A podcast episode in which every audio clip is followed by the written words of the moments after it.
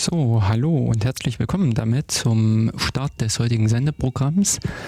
Ähm, hier ist wieder mal der Datenkanal ähm, jeden, äh, zum äh, vierten Donnerstag im Monat. Und genau, heute, ich bin der Jörg, Jörg Sommer und starte erstmal allein in die Sendung, denn Jens ist noch ein paar Minuten verspätet. Aber die heutige Sendung, unsere 44. Sendung, also wir haben es wirklich schon ein bisschen zusammen äh, zu einigen Sendungen gebracht, was sehr, sehr schön ist.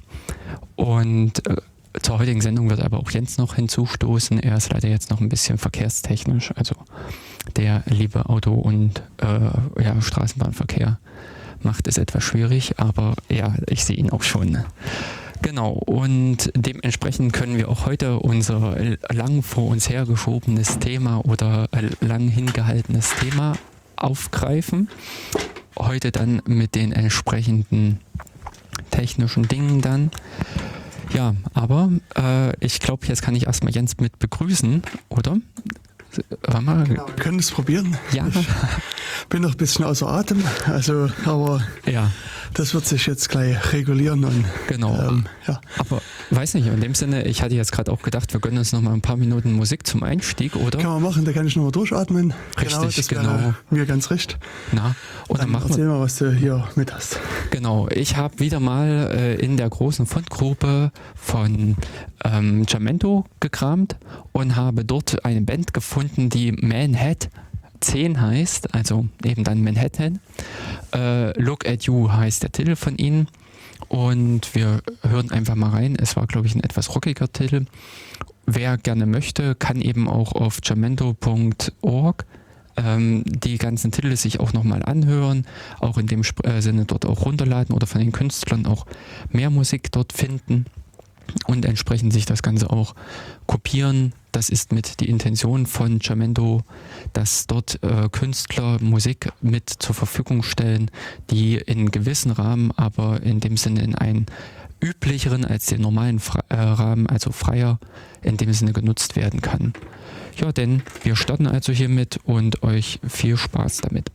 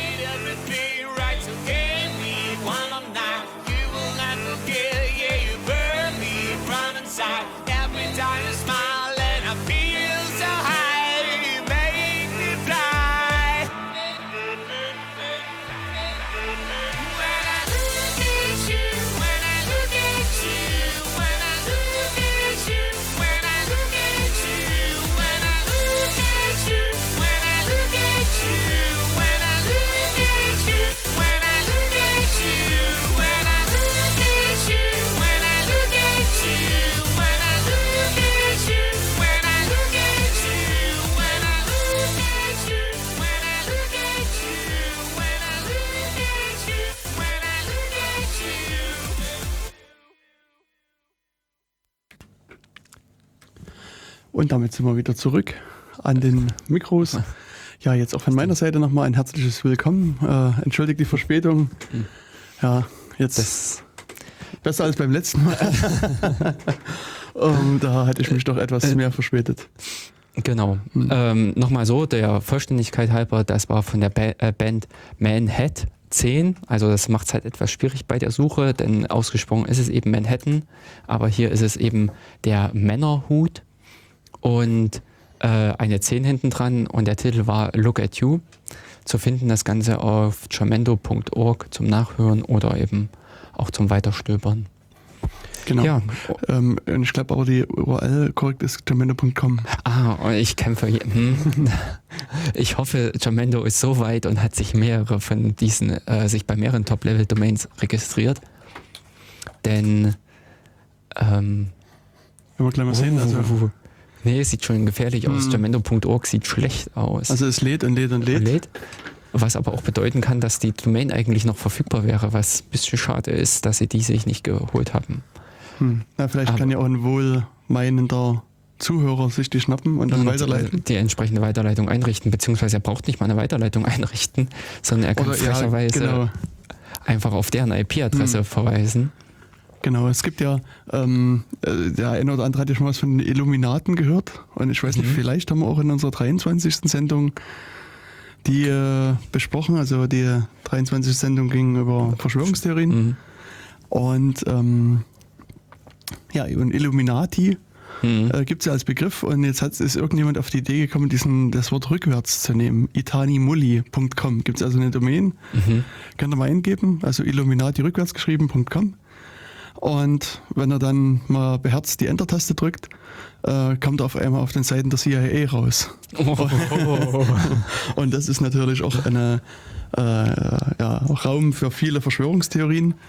Aber äh, letztlich ist genau das, was Jörg hier schon äh, gerade so gesagt hat. Das ist letztlich hat sich irgendjemand diese Domain reserviert und hat einfach das auf cia.gov zeigen lassen und fertig. Also das ist jetzt Mhm. ähm, Da ist kein Hokuspokus Genau. dahinter, denn in dem Sinne äh, einen derartigen Domain-Name-Eintrag, sprich im Prinzip, wo man hier zu einem Klartextnamen eine, ähm, Ach nee, eine Adresse hinterlegen kann. Oder passiert das über einen Redirect oder passiert Ne, Das weiß ich jetzt nicht. Ich habe nur gerade, also ich habe es gerade hier bei hier im Browser eingegeben. Also mittlerweile leitet es zur NSA über. Also als ich das, erste Mal gesehen hatte, Mhm.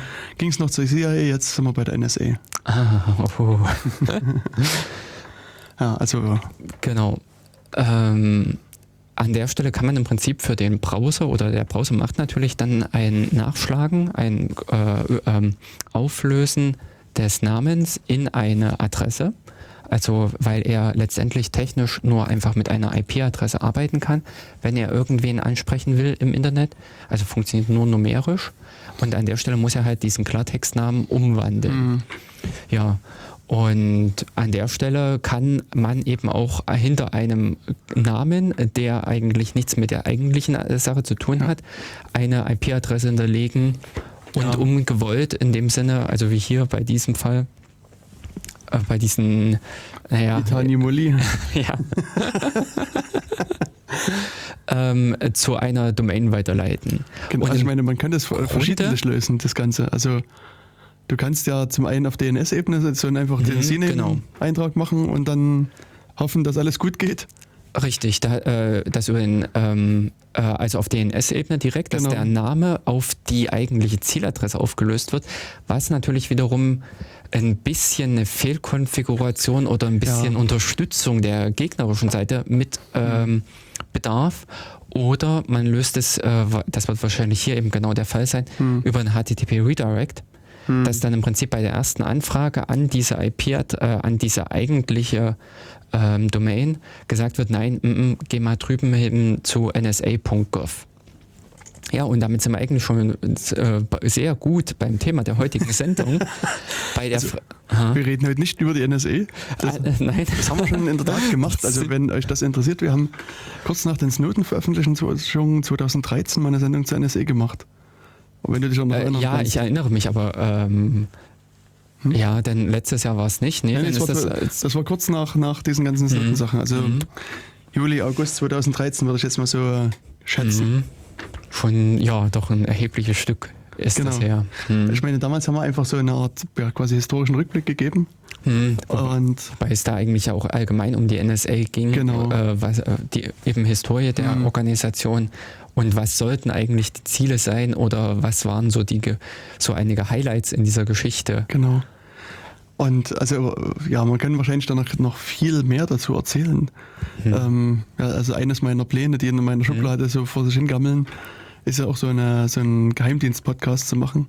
Hm. Und weil- also da, also da könnte ich quasi den Rest meines Lebens über irgendwelche Vorfälle von diversen Geheimdiensten ähm, Sendungen machen.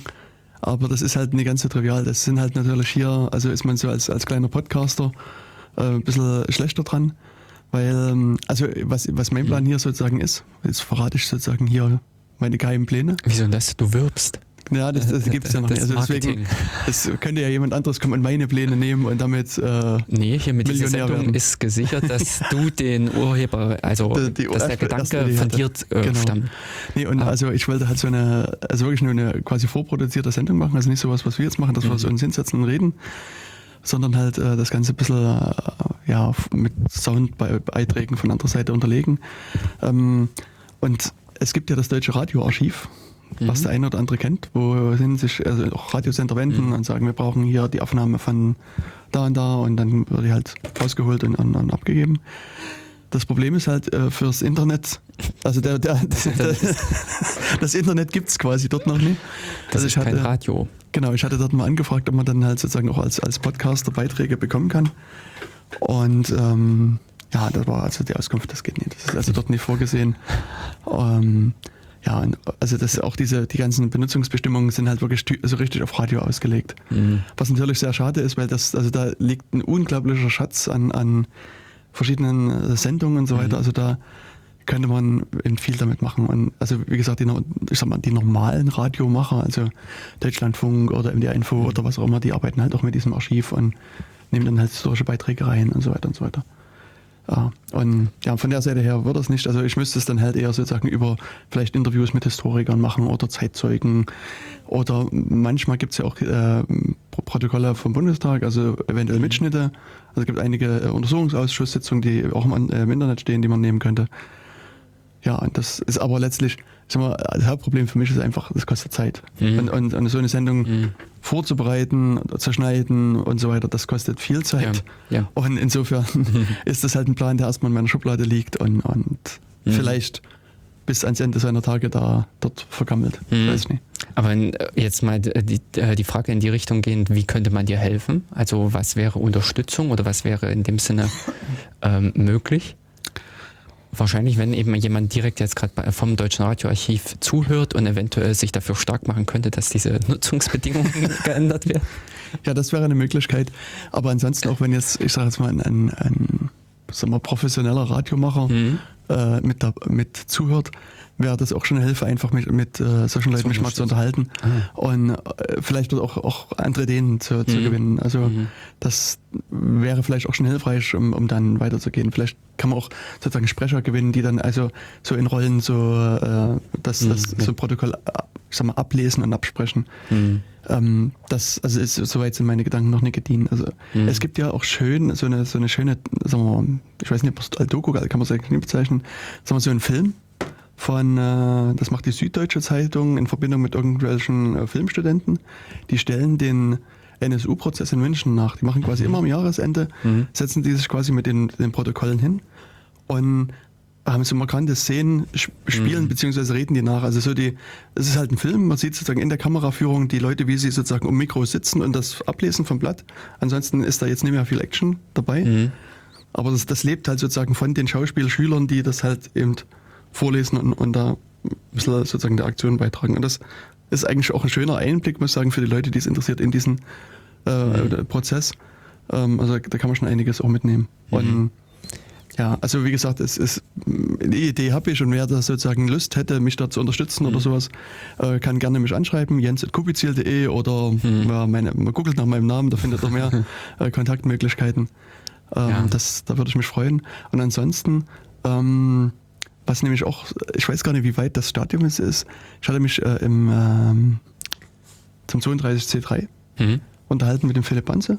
Mhm. Der Philipp Hans ist so ein auch ein Radiomacher, Schrägstrich Podcast, also der äh, arbeitet, ich weiß, ich weiß nicht, ob er wirklich dort arbeitet oder ob er als freiberuflicher Mitarbeiter da ist, aber auf jeden Fall hört man immer wieder Beiträge beim Deutschlandfunk von ihm, er macht da was und auch noch bei anderen Sendern und macht halt auch so Podcasts. Also das Küchenstudio, Schrägstrich Küchenradio ist so Mhm. eines seiner Formate oder ganz neu, äh, der ist ein Podcast, der heißt Lage der Nation, den macht er halt zusammen mit ähm, Philipp Burmeier. Nee, nicht Philipp, sondern um Ulf, Entschuldigung, Ulf Burmeier. Und ähm, da geht es eher so um politische Themen. Also da reden die halt so um, um aktuelle Tagespolitik, die so, so in der letzten Woche halt passiert ist. Und der hatte damals den Plan, ähm, einen Sender zu machen, also der Sender Mhm. heißt er. Mhm. Und, und sozusagen die Idee ist, dass es so ein bisschen äh, so nach diesem Taz-Modell funktioniert. Also eine Genossenschaft, die halt gemeinschaftlich äh, Radio produzieren und dann halt auch wirklich dauerhaft Radio ausstrahlen. Mhm. Und aber da weiß ich auch nicht, wie weit die Pläne da gediehen sind. Also das, da gab es halt so eine Session beim 32C3 Mhm. und ähm, mal gucken, was da passiert. Also vielleicht Mhm. kann man auch von der Seite dann halt auch quasi Unterstützung für solche Projekte mitgewinnen bekommen. Mhm. Und, Dass man ja, Hm, dass man da eventuell mit einem Dach findet und eventuell auch die geeigneten Möglichkeiten. genau. Hm. Hm. Weil ich meine, Ja. letztlich, äh, also ich bin ja von meinem Beruf her jetzt kein, kein Radiomacher, sondern ähm, wir haben einfach mal aus Interesse das uns hier zusammengetan Ja, und das also gemacht. es fehlt uns ja in dem Sinne die äh, technische äh, Fertigkeiten, in dem Sinne, dass du einfach so mir nichts, dir nichts mal was zusammenschneidest und weißt, wie du gewisse Dinge strukturierst und sinnvoll aufbaust, weil äh, wir im alltäglichen Leben sitzen nicht vor dem Mikrofon. genau. was dann entsprechend ähm, uns äh, die Möglichkeiten liefern würde, solche Sachen einfach äh, mit einer Leichtigkeit zu präsentieren. Aber unser Ding ist, sind hier wir- wirklich nur die technischen Inhalte, dass wir uns beruflich und ja, aus der Vergangenheit heraus äh, sehr technisch äh, belesen haben, technisch bewandert sind Hm. und daher hier einfach unser Wissen zum Besten geben können. Genau. Oder unser Halbwissen manchmal. Oder das. genau. Unsere äh, Querverweise auf Wikipedia und Co. Gut, genau. Ne? Weil das können wir lesen, können wir, Wikipedia-Seiten können wir lesen. Und den Rest interpolieren wir so ein bisschen. Richtig, das Konzept der Sendung. genau. Ja, jetzt habt ihr unser Geheimnis erraten. Jetzt haben, wir's, haben wir unser Geheimnis es verraten. verraten, ja. Na, jetzt können wir, können wir Schluss machen. Also war jetzt die letzte Sendung. Vielen Dank fürs Zuhören. Genau sowas. Ja, also die, die, äh, der Datenkanal Nummer 25 war das Mhm. der zur National Security Agency. Genau, also wer das will, kann das nochmal nachhören. Das war vom 21. Juni äh, 2013. Also es war quasi 14 Tage nach dem Start der, der Enthüllung. Hm. So war Wow. quasi Wahnsinn. fast tagesaktuell. hm. Und ich meine, also an sich, ähm, äh, also auch aus dem Bereich gibt es ja hier, ähm, das, also es gibt ja den NSU-Untersuchung, äh, NSE-Untersuchungsausschuss, also es gibt auch einen NSU-Untersuchungsausschuss, ähm, aber es gibt auch einen NSE-Untersuchungsausschuss. Und auch hier gibt es einen Podcast, der den äh, Mhm. begleitet, Hm. den, äh, diesen, diesen Untersuchungsausschuss. Und es ist halt auch sehr hörenswert. Ähm, ich muss jetzt nur noch mal gucken in der Pause, wie der Name von dem Podcast Mhm. war, ähm, weil das ist mir jetzt irgendwie gerade entfallen. Aber es ist sehr hörenswert, weil die äh, Podcastmacher sitzen halt mit in, der, in dem Untersuchungsausschuss Mhm. und führen dann zum Teil auch direkt vorher oder nachher Interviews mit den äh, Politikern und, und beschreiben halt so ein bisschen, was da passiert ist. Und das Mhm. ist eigentlich schon, schon recht hörenswert und man bleibt halt so ein bisschen auch, auch am Ball, was das betrifft. Also das, das ist in Ordnung. Und was ich eigentlich nur sagen wollte, eigentlich müsste man die ganzen Notendokumente, die es mittlerweile gibt, könnte man auch in so einem Podcast aufarbeiten, aber das ist halt auch, also ich glaube, Schwerstarbeit. Also das sozusagen in, in, in einem kompatibles Format zu übertragen, dass es am Ende auch informativ bleibt und Mhm. nee, äh, dass man da einschläft, denke ich, das ist auch ja, Hm. anspruchsvoll. Ja, Ja, aber das äh, war nur so. genau, der Sachen- kleine Ausflug wieder mal. Genau. Weil wir hatten, also das, ich weiß nicht, ob Jen, äh, Jörg schon, schon was zu dem Thema der Sendung verraten hat. Das ist noch ein großes Geheimnis. Aber ich muss sagen, also ich ähm, wollte heute gerade den äh, Datenkanal Nummer 43 online stellen. Also ich habe es gestern schon probiert und heute probiert, aber es klappt nicht, weil, Mhm. weil die, die Blogging-Plattform irgendwie äh, nicht so will, wie ich will. Also die ähm, liefern lustigerweise das CSS und, und Java, das JavaScript, was, äh, was liefern sie als Octet Stream aus und nicht als Text CSS und nicht als irgendwas. Mhm. Und ähm, Ja, und das, äh, das war halt das Problem, dass dann der, der Browser wiederum sagt, pff, Was soll ich streamen, was soll ich denn damit? Ja, Oder wohin speichern? ja genau. Und, und deswegen ging sozusagen die ganze, also ich konnte einfach den Beitrag gar nicht schreiben und, und äh, habe jetzt auch keine Lösung gefunden und deswegen, also dass die Beiträge kommen, kommen demnächst online. Ähm, ja, und was wir aber uns schon vor längerer Zeit vorgenommen hatten, ähm, war auch eigentlich schon seit, seit Snowden oder eher, dass wir endlich unsere Webseite mal in einer sicheren, sicheren Weg an euch bringen. Und das ist jetzt schon auch seit längerem passiert. Also wenn ihr könnt jetzt äh, den Datenkanal über HTTPS Doppelpunkt Doppelslash Datenkanal.org abrufen und und das war damals eigentlich so der Plan, dass wenn wir das schaffen, dass wir irgendwie ein ordentliches Zertifikat für die Seite haben, dann äh, machen wir doch mal eine Sendung über TLS. Und das wollten wir schon im Januar machen oder in, in, Genau, in Januar, im Februar in der, Januar. Mhm. der ersten Sendung. Und das äh, hat aber nie geklappt. Mhm. Und deswegen machen wir das, Das- halt jetzt. Genau, heute hat es das Thema dann wirklich mal geschafft. Genau, also das äh, Thema TLS, äh, Verschlüsselung von Webseiten, wobei das nicht ganz stimmt, das werden wir vielleicht noch rausarbeiten, Mhm. ähm, ist, äh, soll uns also heute so ein bisschen begleiten. Das soll so unser Thema sein. Mhm. Genau. Hm. Also eben mit dem Hintergedanken, dieses Spiel, was wir anfangs aufgemacht hatten, es äh, gibt sich jemand aus, ich sag mal namentlich oder mit einer Webseite und man kommt eigentlich wo ganz anders raus. Hier in dem Sinne ist es halt wirklich der Spaß, dass man äh, von diesen rückwärts gelesenen Illuminati äh, zu äh, der NSA kommt. Genau. Aber ähm, es sind natürlich auch kritische Fragen dabei, so wenn ich äh, Geschäfte mache oder wenn ich als Person im Internet auftrete. Ähm, also der krasseste Fall ist im Prinzip meine, äh, das Online-Banking, aber auch im einfachsten äh, Falle irgendwelche Bestellungen und verschiedene andere Dinge, wo die Person, die persönlichen Dinge involviert sind. Und da möchte man ja schon wissen, mit wem redet man und eben am Ende auch, dass kein anderer mitlesen kann oder irgendwas verändern kann. Genau. Ich meine, am Anfang, als das äh, Web und das Internet im Allgemeinen noch eine Blümchenwiese war, da Mhm. äh, hat man sich darüber also äh, nach keine Gedanken gemacht. Also die HTTP 0.9 oder 1.0 Spezifikation, also auch, Mhm. also ne, doch bei 2.0 ist, ist glaube ich, so eine Komponente mit drin, aber da weiß ich nicht. Es gibt immer die schönen Schlagworte, dann Must, Should und, äh, und noch irgendwas, Shall. Keine Ahnung, also, so, ja. also am Anfang von den ganzen RFCs steht immer drin, was sozusagen die Schlagworte sind und was must heißt halt, das Genau. muss so sein und should, das Äh, darf und, und, sollte. hm. und, und, und so weiter und so fort. Und, ähm, und ich glaube, dass im, im Verlauf des, von dem RFC der HTTP 2.0 spezifiziert, hat sich da bei der Verschlüsselung äh, das ein bisschen aufgeweicht. Ich glaube, wir sind dann vom Must auf Should oder sowas runtergegangen. Aber Mhm. ähm, das ist jetzt wieder der Punkt, gesundes Halbwissen, müsste ich nochmal nachlesen.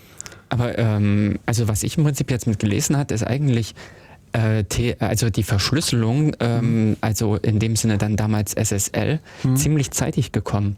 Es hat äh, Netscape, also was ja mehr oder weniger mit so die Pioniere des äh, World Wide Webs sind, ähm, haben glaube ich schon 96 oder sowas, von 96 94. oder 94 kann sogar, Mhm. aha, ähm, die ersten SSL-Entwürfe oder die ersten SSL-Protokoll, also pra- äh, Versionen Genau. in ähm, draußen im Wilden, in der freien Wildbahn Mhm. ähm, unterwegs gewesen. Also insofern diese Notwendigkeit, äh, gewisse Daten, also sensible Daten zu schützen, hat an der Stelle die Firma Netscape schon bei Zeiten mit aufgegriffen und mehr oder weniger über das, was wir ja heute reden, TLS, ist ja eine Fortentwicklung von dem damaligen, was damals, also was damals als SSL angestoßen wurde. Genau so ist es. Also das stimmt schon, was du sagst. Also ähm, 1994 in dem Falle hat ähm, Netscape Mhm. das rausgehauen, die damals SSL, also Secure Socket Layer Mhm. genannt. Und äh, ja, das war sozusagen also der erste Versuch quasi, das, den Verkehr zwischen Webseiten zu verschlüsseln. Mhm. Und das ging aber, aber relativ schnell. Also da müsste ich jetzt auch nochmal gucken, wie schnell. Aber nach relativ kurzer Zeit hat jemand da eine Lücke in dieser Verschlüsselung gefunden. Und die haben das dann verbessert in ein SSL 2.0. Da gab es dann also eine neue Va- Variante. Und ja, quasi letztlich, wie, wie so bei, wenn man es bei Software auch kennt, ist es bei dem Protokoll auch passiert, dass es auch bei SSL 2 Probleme gab. Dann hat man es mit SSL 3 verbessert. Und, und dann hat sich aber dann auch herausgestellt, dass äh, man das SSL eigentlich gar nicht nur für Webseiten benutzen ka- kann, sondern man kann es eigentlich allgemein für sämtlichen Transport von Datenpaketen von A nach B Mhm. verschlüsseln. Und da hat man dann irgendwie einfach den Namen geändert und sozusagen nach War nicht die Namensänderung auch notwendig? War da nicht wieder irgendwelche namensrechtliche Schutz auf dem SSL?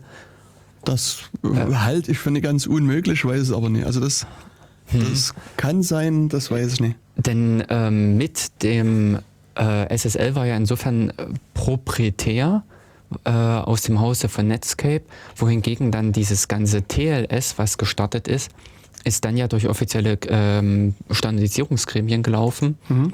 die dann ja auch dem Ganzen ein, eine ganz andere Tragweite mitgeben konnten mhm. oder gegeben haben. Aber dass die, ähm, auf alle Fälle ist damit definitiv dann der Bruch gekommen, dass äh, dieses SSL und so wie es standardisiert wurde, wurde es nämlich, glaube ich, auch nur von den Netscape und Schrägstrich Netscape Nachfolgeorganisationen gemacht. Mhm. Aber äh, TLS ist dann ja offiziell über die IETF gelaufen, genau, oder? Ja. ja. Okay. Und mhm. dementsprechend hat man hier äh, sehr wahrscheinlich auch äh, namentlich etwas anderes gewählt oder wählen müssen. Das kann sein. Also da, äh, ich habe das, wie gesagt, hm, wie ich es gerade so gesagt habe, so im Hinterkopf, so. aber das sind halt jetzt Kleinigkeiten. Eben. Müssen wir nochmal gucken. Auf jeden Fall, äh, wie gesagt, was Jörg schon sagte, man hat es quasi dann in, in Transport Layer Security mhm. umbenannt TLS. Und äh, also heutzutage verwendet man den Begriff halbwegs synonym. Also mhm. es gibt einige, die sagen halt noch SSL, es gibt andere, die sagen, sagen TLS, dritte sagen SSL Schrägstrich TLS und dann gibt es noch vierte, die sagen HTTPS. Das ja. ist, ist also so, sozusagen diese vier Begriffe werden mehr oder weniger synonym verwendet. Mhm. Und ja, je nachdem, wie tief man reinguckt, bedeuten die auch dasselbe oder nicht ganz dasselbe. Mhm. Also das sind halt aber, halt Feinheiten. Mhm. Aber grundlegend schon alleine die Begriffe äh, spiegeln wieder, um was es ja geht. Also dieses Secure Socket mhm. Layer ist eben, wenn man dieses äh, ISO-OSI-Schichtenmodell eben vor Augen hat, genau auf dieser Datensicherungsschicht eine äh, angebrachte äh, Verschlüsselung oder eine Datensicherung in dem Sinne und analog auch diese äh, TLS. Und was einfach dieses Schichtenmodell hergibt, man kann diverse Schichten austauschen. Mhm. Also so wie Jens es gesagt hatte, ähm, das, äh, hat, äh, das SSL oder TLS tritt halt nicht nur beim HTTP auf, sondern ist auch verwendbar zum Beispiel bei E-Mails. Genau. Der SMTP-Verkehr mhm. kann genauso damit abgesichert werden und ist eigentlich auch äh, sehr populär, weil äh, dementsprechend auch die Erweiterungen im SMTP-Protokoll untergebracht wurden. Im SMT-Protokoll. Aber ist egal, nee, es sind nur. Sonst sagst du ja Simple Mail Transfer Protocol Protocol. Ah ja. Aber äh, egal. Ja, nee, nee. Dem, ja, das ist. Ähm, äh, bei, äh, bei SMTP ist das nämlich auch mit verankert worden, mhm. dass dort äh, die Möglichkeit besteht auf eine äh, Verschlüsselung oder die, äh, die Verbindung in eine verschlüsselte Verbindung umzuschalten. Mhm. Das ist das, was ja bei HTTP nicht so ganz gelungen ist, diesen Baustein mal zu verankern. Ähm, Wie meinst du das? Naja, man hat ja über die Options man kann im Prinzip eine stinknormale HTTP-Verbindung über Port 80 mhm. aufbauen. Ach so, das kann, ja, da, ja, okay, ich verstehe. kann da das Upgrade dieser Connection mhm. auf eine verschlüsselte Connection machen mhm. über so eine Option. Also mhm. Das ist auch wieder im Prinzip in, eine Anweisung mit an den Surfer.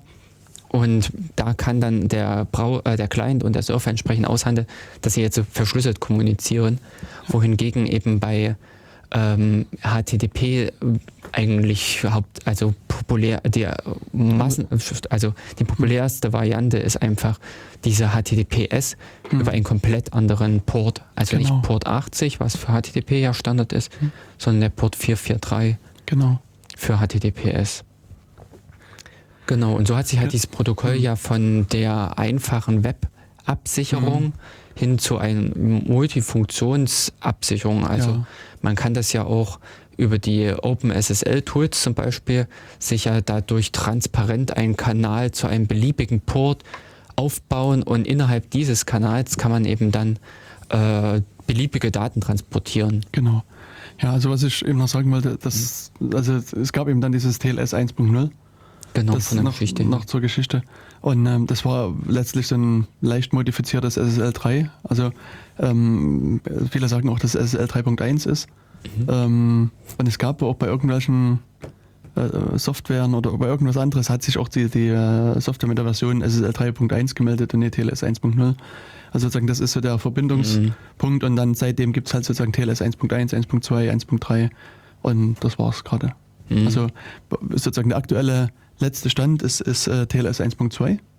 Das Mhm. ist so die äh, Meist ver na, die, Nee, das meist nicht benutzte, glaube ich, nicht, aber sozusagen das, also wenn man eine gute Verschlüsselung haben Mhm. will, ähm, ausgereift, na, ja, ausgereift schon und durchdacht und, und ohne bekannte Fehler, dann muss man halt TLS 1.2 verwenden. Und die ganzen anderen Bibliotheken, also die ganzen anderen Protokolle unten drunter 1.1, 1.0, SSL 3 und so weiter, die haben äh, kleine bis sehr, sehr große Fehler und, und sollten einfach nicht, nicht mehr verwendet werden. Mhm. Also das ist halt ähm, der Punkt. Und es gibt halt sozusagen schon seit längerem eine Diskussion um das TLS 1.3. Aber Mhm. das ist halt sozusagen, ja, in, im Rahmen so einer Arbeitsgruppe diskutiert man darüber, was für Features das haben soll und welche rausfallen sollen und so weiter. Und ich habe jetzt keinen Überblick, wie es sozusagen der Arbeitsstand ist, was da noch zu tun ist Mhm. und so weiter. Aber die ähm, diskutieren schon seit drei Jahren oder das ist wahrscheinlich sogar noch länger. Also ich glaube, vor, vor zwei oder drei Jahren habe ich das erste Mal von der Arbeitsgruppe gehört und es so ein bisschen am Rande mitverfolgt. Mhm. Und ja, Diskussionen laufen natürlich immer noch. Mhm. Also Ja. TLS 1.2 und wenn er zum Beispiel auf google.com geht, ähm, mit einem, sagen wir mal, normalen handelsüblichen Browser, also wenn ihr irgendwie einen Firefox bei euch installiert habt oder einen Chrome und besucht halt die Google-Seite, dann macht die TLS 1.2. Ja, ähm, genau, zwangsweise. Das ist nämlich Genau. das Interessante. Äh, Mhm. Google hat vor, aber ich würde sagen, über einem Jahr oder schon noch länger auf Ja. eine Zwangsverschlüsselung äh, Verschlüsselung Ja, umgestellt. ja, schon vor Ähm, längerer Zeit. Hm, genau. Ähm, so dass man eigentlich gar nicht mehr die, äh, ein reines HTTP, also ein unverschlüsseltes HTTP, Hm. ähm, mit dem Surfer äh, sprechen kann, sondern Also- dort einfach zwangsweise auf eine verschlüsselte Verbindung Genau. verwiesen wird. Also nahezu alle Google-Alphabetdienste sind, sind verschlüsselt. Also es gibt so, Google kauft ja auch einige Firmen auf. Und bei den äh, sozusagen zugekauften Firmen ist es halt nicht immer so, dass die SSL verwenden und es ist auch nicht, oder TLS. Und es ist auch nicht immer so, dass, dass die, Google quasi sofort sagen kann, ab morgen machen wir das, sondern Das geht nicht. ähm, also das, äh, ich glaube so, ich habe vor kurzem mal so eine Zahl gelesen und ich glaube, es waren zwei Drittel der Google-Alphabetdienste, die äh, verschlüsselt im Sinne von nutzen TLS Mhm. sind. Und das, der Rest an dem wird halt gearbeitet, das auch wieder auf, auf TLS zu bringen. Hm, hm. Ja, also Genau. Naja, und die Frage jetzt im Prinzip, wie nutzt man das selber? Also, ähm, ja, also ich habe wahrscheinlich äh, äh, sowohl von der Benutzerseite her, wäre ja die eine Sichtweise, aber vielleicht dann auch noch die andere von Seiten Genau. des Betreibers. Hm. Also die Benutzerseite ist aus meiner Sicht zunächst erstmal, wie gesagt, wenn man von dem Standardfall, Na? ich nutze irgendeinen Browser, der irgendwie auf meinem Rechner ist und Hm? sitze zu Hause an meinem Rechner mit meinem DSL-Account, bla bla bla, und besuche meine Bank zum Beispiel. Oder besuche Google oder Wikipedia oder was weiß ich. Ja, was, Nachrichtenseiten Na- und diverse. Ja, Nachrichtenseiten, da wird es schon, wird's schon Äh, wird schwer, ja, Aber sagen wir, Wikipedia, Twitter, Facebook, Instagram. na, oder ähm, besuche den. Datenkanal. Oder besuchen den Datenkanal. Genau, das, das solltet ihr natürlich auf jeden Fall auch tun. Das ist ganz wichtig. Ähm, und dann gibt man halt einfach so die URL ein, also datenkanal.org. Und, und dann passiert eigentlich n- nicht viel. Also es wird halt die Website angezeigt und das war's. Genau. Also das ist, ist äh, Man hat einfach die Inhalte. genau schon alles. Ich guck gerade mal hier so. Wir haben ja zum Glück äh, den Luxus hier im, im OKJ, dass es äh, in dem äh, äh, Studio verschiedene Browser. Browser Ja. gibt und sogar Windows-Browser, sowas wie ein Internet Explorer. Nee, nee, nee, d- äh, du hast keinen Internet Explorer. Das das ist da? nämlich der neue Edge. Ach so. okay, ich blamier mich mal wieder bis auf die Knochen. Also das ist kein Internet Explorer, das ist der neue Das Edge. ist- Das ist diese neue Generation, womit Microsoft Okay. gefühlt endlich mal den Schnitt tut und Aha. aufräumt. Was, was, was, was räumen die da auf? Na, die haben diese ganze äh, HTTP-Render-Engine und alles drunter abgespalten. Okay. und äh, äh, der Brau äh, Browser ist halt jetzt wirklich ein Browser und nicht mehr das halbe, die Hälfte des Betriebssystems. Ah, okay. Also es ist eine komplette Neuentwicklung, die jetzt mit Windows 10 gekommen ist. Und also äh, zum Teil, nee, ich glaube auch schon äh, für Windows 8 äh, noch mit Mhm. äh, verfügbar ist, aber definitiv im 10 war es jetzt mit drinne. Und da ich beruflich halt in der Webentwicklung tätig bin, äh, wir schauen da gerade recht begeistert mit hin, weil da langsam so ein paar Feature Einzug halten, Okay. die ähm, äh, andere schon seit Jahren haben, aber ja, es könnte halt dann auch end endlich mal bei Microsoft kommen. Hm, Also dieser Microsoft Edge, also den ich hier gerade benutzt habe, wie gesagt, da gibt man halt datenkanal.org ein. Hm. und also hier sieht man nicht viel, sieht, also man sieht halt sozusagen links so ein, äh, so ein Schloss. Mhm. und äh, Neben der Adresse. neben der Adresse. Mhm. und das war's. Der Firefox, äh, ähm, weiß gar nicht, was das für eine Version ist, vermutlich aber irgendeine aktuelle, ähm, zeigt ein grünes Schloss an und da- davor steht auch https datenkanal.org, also das ist ein 45er. Und ja, weitere Browser habe ich jetzt erstmal nie gefunden. Das, also das, ähm, Aber Chrome macht das dann äh, ähnlich. Chrome Also, macht es vermutlich ähnlich, ja genau. da ist dann auch das Schloss mit da. Hm. Ähm, genau, da können wir ja vielleicht später mal noch drauf zu, Mhm. äh, also, ähm, zurückkommen. Denn äh, bei einigen Dingen, wie zum Beispiel bei Banken, äh, wird diese SSL-Verschlüsselung noch etwas prägnanter dargestellt. Okay. Da ist es noch äh, wesentlich äh, deutlicher gemacht, dass man eine verschlüsselte ähm, oder die Seite über eine Verschlüsselung aufruft, was auch ganz lustigerweise von Hm. ähm, Also Der- ich, ja, was auch lu- lustigerweise eben von Tafte, da habe ich das nämlich jetzt gesehen, als grün, Tafte ist ein Anbieter von diesen okay. SSL-Zertifikaten. Ach so, ah ja, ich, ja, ja äh, ich und weiß, die bieten auch grüne SSL-Zertifikate an. also, Also jetzt, total bekloppt, ähm, aber es, also meinst du diese EV-Zertifikate oder, oder was, was sind grüne Zertifikate? na, wenn dann oben in deiner Browserleiste Okay. was Grünes steht. Also das wie hier. Also ich habe jetzt, äh, genau, habe jetzt mal sozusagen neben, neben dem Datenkanal halt Sparkasse Jena Saale Holzlandkreis aufgerufen. Und ähm, genau und da ist es halt so ein so ein grünes Zertifikat, das was Jörg meinte. Und da steht halt eben das das ähm, das Schloss. Und daneben steht nochmal in grüner Schrift Sparkasse Jena Saale Holzland.de Mhm. und ja, Aber was vielleicht der Unterschied an diesen Zertifikaten ist oder was, was mit damit besonders ist, hm, äh, können wir ja nochmal im Laufe der Sendung oder genau. Ähm, später mit ermitteln, äh, erläutern. Hm. So rum. Genau. Genau. Und wenn man jetzt, ich äh, hatte nämlich durch Zufall am Wochenende mitgekriegt, Mhm. man kann auch die Webseite bahn.de mit HTTPS besuchen. Ach nee, hier geht's Oh. in dem Falle. Krass. Ähm, und da war es so, dass die, die reine bahn.de Seite, ähm, wie man so schön sagt, äh, Mixed Content hatte, also ver vermischten, vermischte Inhalte sozusagen. Ähm, Hm, Ja, es ist, nee. ja, okay, ne, also das ist eine andere Meldung. Und, ähm, und da, da war das eben doch nie grün. Also jetzt mittlerweile äh, scheint es besser zu sein und die, die Seite ist grün. Also es gibt da so eine Abstufung, also wenn man sozusagen so eine Webseite besucht, kann, kann eben sowas so das Grüne sein mit irgendeinem Namen. Also das ist halt gerade so bei Banken der Fall oder auch bei ähm, irgendwelchen größeren Unternehmen, die halt einfach letztlich mehr Geld in die Hand nehmen und, Mhm. und ein tolles grünes Zertifikat kaufen. und ja, wir haben nicht so ganz so viel Geld in die Hand genommen, sondern wir haben ein sozusagen normales Weißes weißes Zertifikat nur genommen. Und, ähm, aber immerhin bei uns ist ein grünes Schloss Achso, dran. nee, eigentlich, wir haben auch kein weißes, äh, na gut, ein White Card.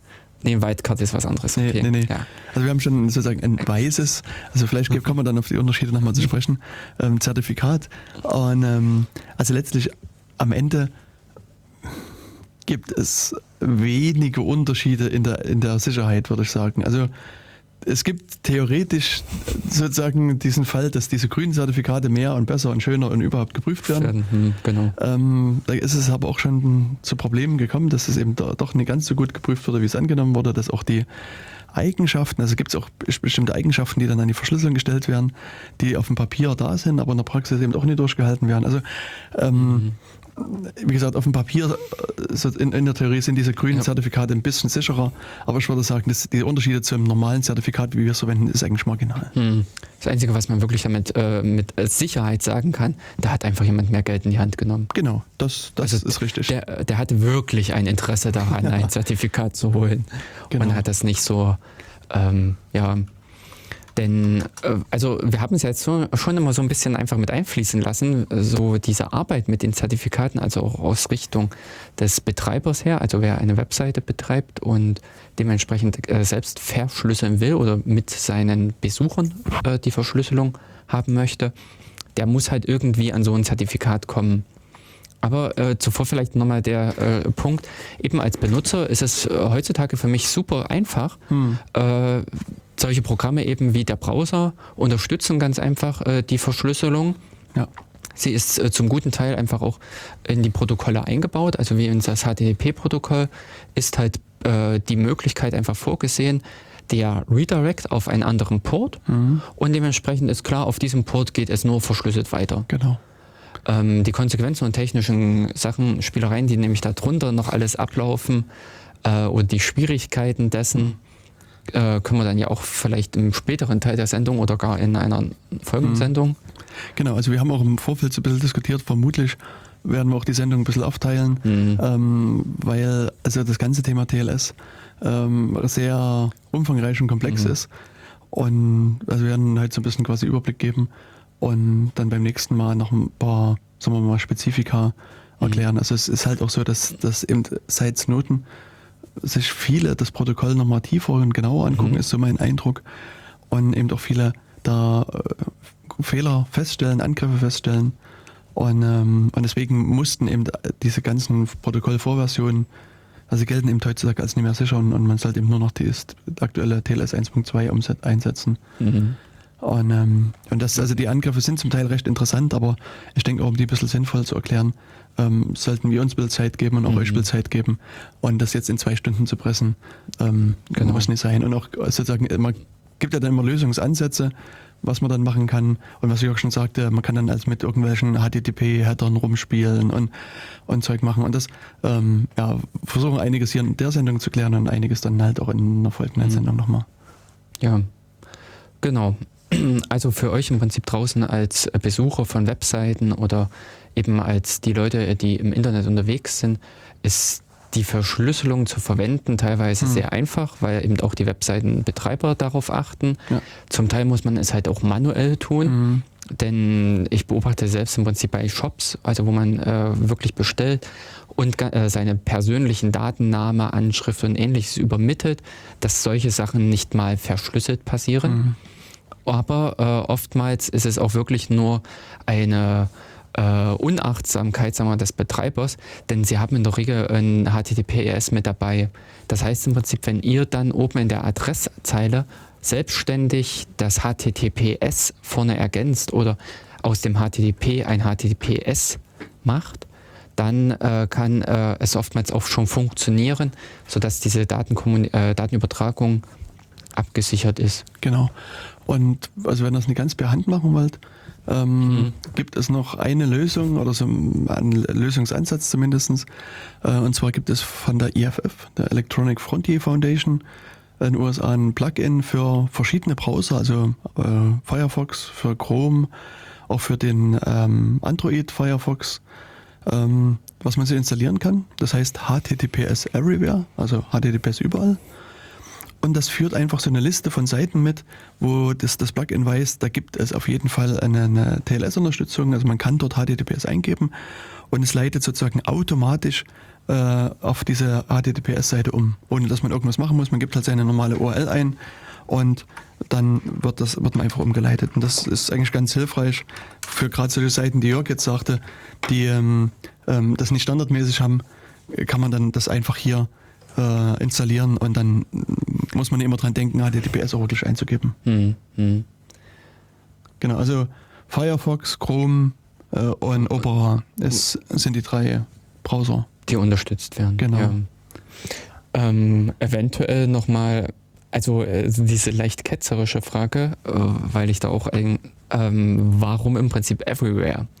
Also das ist so ein bisschen, ähm, du hast jetzt auch mit mhm. äh, dieser Snowden-Geschichte schon, aber ähm, für mein Gefühl ist im Prinzip auch wirklich dieses überall die Verschlüsselung gekommen, also inklusive Wikipedia und ähnlichen Seiten, die zum Großteil halt öffentliche Inhalte darstellen oder also ja haben, die in dem Sinne nichts dieses Persönliche haben.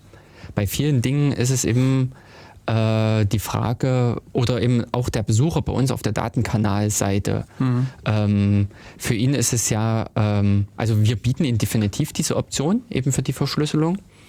Ähm, aber warum wäre es wünschenswert, nut, äh, nutzenswert? Aus Prinzip. Ja. also ich sag mal, es kommt halt jetzt drauf an, was für eine Seite man betreibt. Also du hast ja vorhin angefangen mit Shops. Ja, und da ist es halt ist relativ offensichtlich, ja.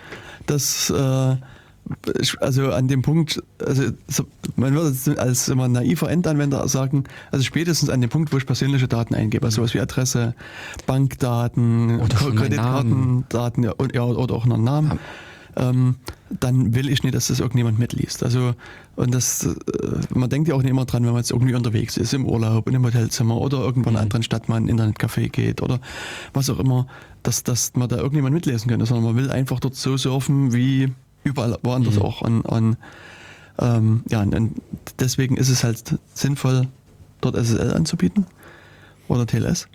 Und jetzt haben am Anfang viele Seiten gesagt, okay, die meisten unserer Kunden, die surfen quasi nur die, die, Kataloge ab und die gucken die Bilder an und die gucken mal dies und das und bestellen nicht. Also machen wir sozusagen die normale Webseite auf HTTP-Basis und erst wenn der sozusagen in den Checkout geht, also irgendwas in den Warenkorb legt und so weiter, dann schalten wir um auf TLS.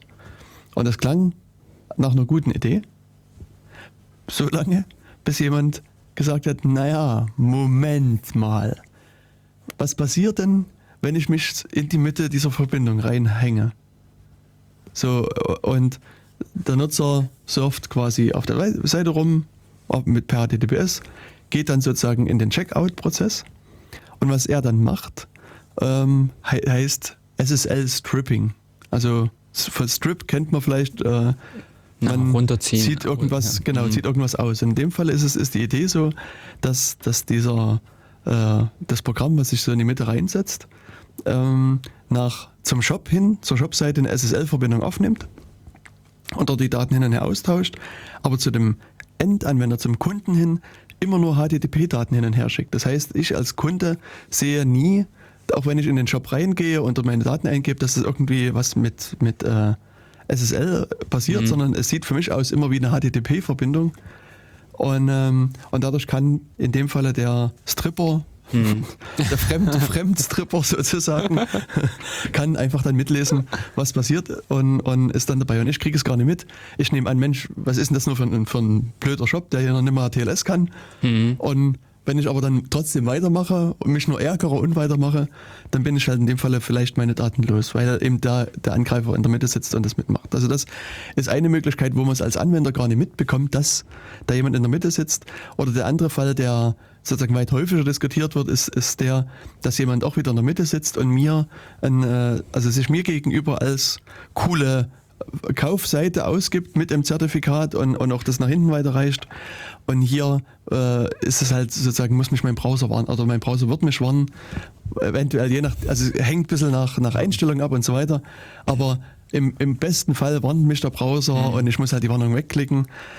Und wenn man es geschickt macht und, und, je nach Konfiguration etc., warnt auch der Browser da gar nicht. Also das kann, mhm. kann auch noch passieren. Das ist, mhm. gibt also hier verschiedene äh, Möglichkeiten. Also sozusagen, man setzt jemanden in die Mitte, deswegen heißt der Angriff auch Man, Man in the Middle, also Mann mhm. in der mhm. Mitte Angriff. Und dann kann derjenige halt mitlesen. Und mhm. sozusagen, äh, es ist, reicht halt einfach schon, wenn der, wenn die Seite irgendwie eine Eingangsseite hat, die mit HTTP losgeht, wo man zu der ersten Seite nur mit HTTP ansurfen kann, dann äh, kann dieses Stripping dann einsetzen und derjenige kann mitlesen. Hm. Denn ähm, also was ich im Prinzip sehe, und das ist ja äh, eben genau dieser Angriff, den hm. du jetzt beschrieben hast, man macht sämtliches Proxying kaputt. Hm. Also alles, was im Prinzip sich in den letzten Jahren äh, etabliert hatte, äh, diese HTTP-Caches, diese Proxys, hm. die zwischen immer mit existierten, die auch Probleme verursachen können und auch massiv Probleme verursacht haben. Dafür gibt es genügend Beispiele aber äh, diese Technologie wird komplett kaputt gemacht, mhm. weil äh, diese Technologie ist genau dieser Man in the Middle per Definition. Ja. Und ähm, an der Stelle äh, hat man keine Chance mehr. Also Mhm. Das sehe ich im Prinzip so als dieses ganz krasse Ding, dass einfach solche Techniken kaputt gemacht werden. Und umgekehrt ähm, weiß ich gar nicht mehr genau, wie es im HTTP-Standard verankert war oder sowas. Mhm. Aber ich dachte, da waren auch solche Sachen dabei, dass SSL, also verschlüsselte Sachen eigentlich nicht gecached werden sollen auf Browserseite.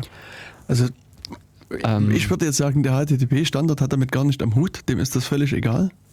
Das ist, eine Entscheidung von den Browsern. Also was mhm. der Chrome zum Beispiel macht, wenn, wenn er Seiten bekommt, die ohne gültiges Zertifikat ausgeliefert mhm. werden oder, oder mit, also irgendwie Zertifikatsprobleme haben im mhm. weiteren Sinne, dann cached er die nicht zwischen. Dann mhm. werden die gar nicht erst gespeichert, ja. sondern mhm. also immer wieder neu geladen. Mhm. Und eben das andere, was äh, Jens jetzt auch mit so ein bisschen hat anklingen lassen, was ich einfach auch beobachte, massiv wird in Firmen, also in Firmennetzwerken, das SSL geknackt. Du kriegst, mm, genau. äh, das ist halt wiederum der andere Punkt.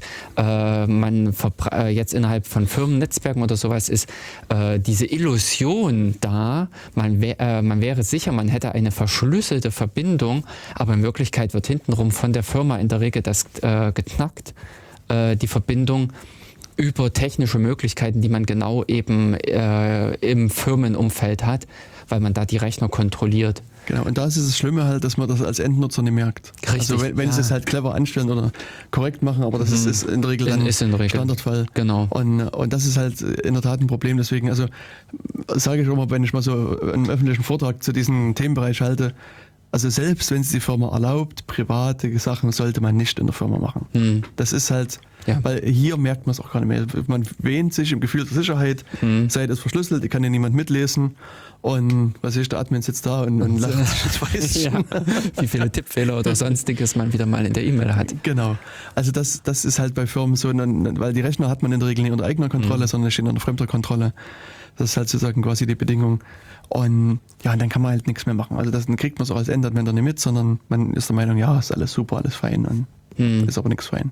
Genau. Ich meine, das Einzige, was ähm, was hier nicht funktionieren dürfte. Also der Chrome, also zum Chrome und auch Firefox, glaube ich zumindest, also bei Chrome auf jeden Fall, bei Firefox, mhm. äh, ja, mhm. lass mich mal zu Ende reden.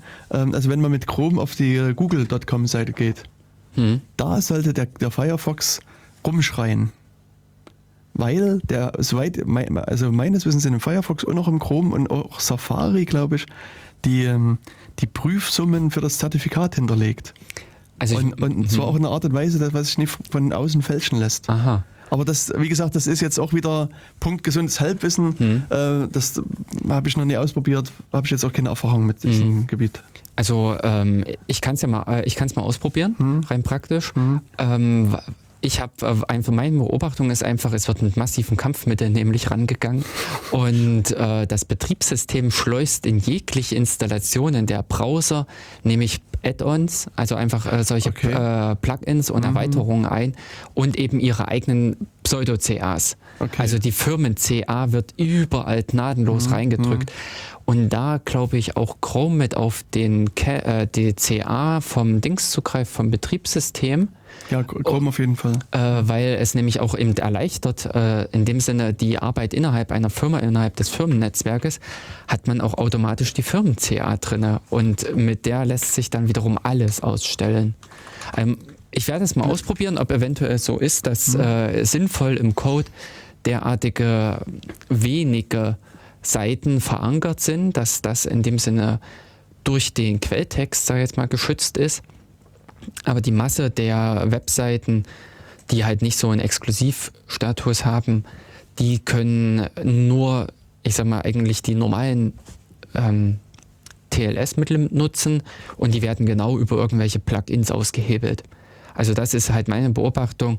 Mit jedem Browser-Update, mit jeder Browser-Neuinstallation wird ein, ein ähm, Plugin mit hinten rein installiert über die normalen Möglichkeiten und Wege, die ja die Browser zur Verfügung stellen.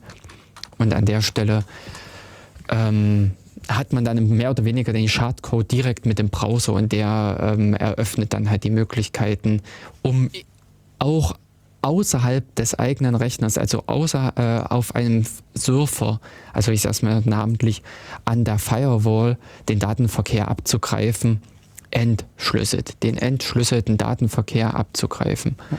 Und in dem Sinne ist da eigentlich keine Möglichkeit, das in irgendein äh, abzuwehren. Hm beziehungsweise äh, ist, also man kann es auch feststellen. Also das, was ich gemerkt habe, eben diese ähm, Pseudo-CA erstellt natürlich immer wieder Zertifikate on the fly. Also genau. immer wieder, wenn ich eine neue Seite besuche, machen die im Hintergrund das passende Zertifikat dazu, damit das Ganze für den Browser im Rest des Ablaufs echt aussieht. Und das erkennt man aber auch, wenn man das nämlich prüft. Wenn man als Benutzer auf einer verschlüsselten Seite ist, auf einer so HTTPS-Seite, also Beispiel eben auf datenkanal.org äh, und oben auf dieses kleine grüne Schloss klickt, das über was wir äh, eben schon gesprochen hatten, links neben der Adresse, da kann man ein Fenster öffnen, was einem genau Informationen zum Sicherheitsstand der besuchten Webseite gibt. Also einerseits eben bei unverschlüsselten Seiten bekommt man da die Aussage, dass man in, dass die Seite eben unverschlüsselt ist und ähm, ja, dass an der Stelle kein Schutz vorliegt.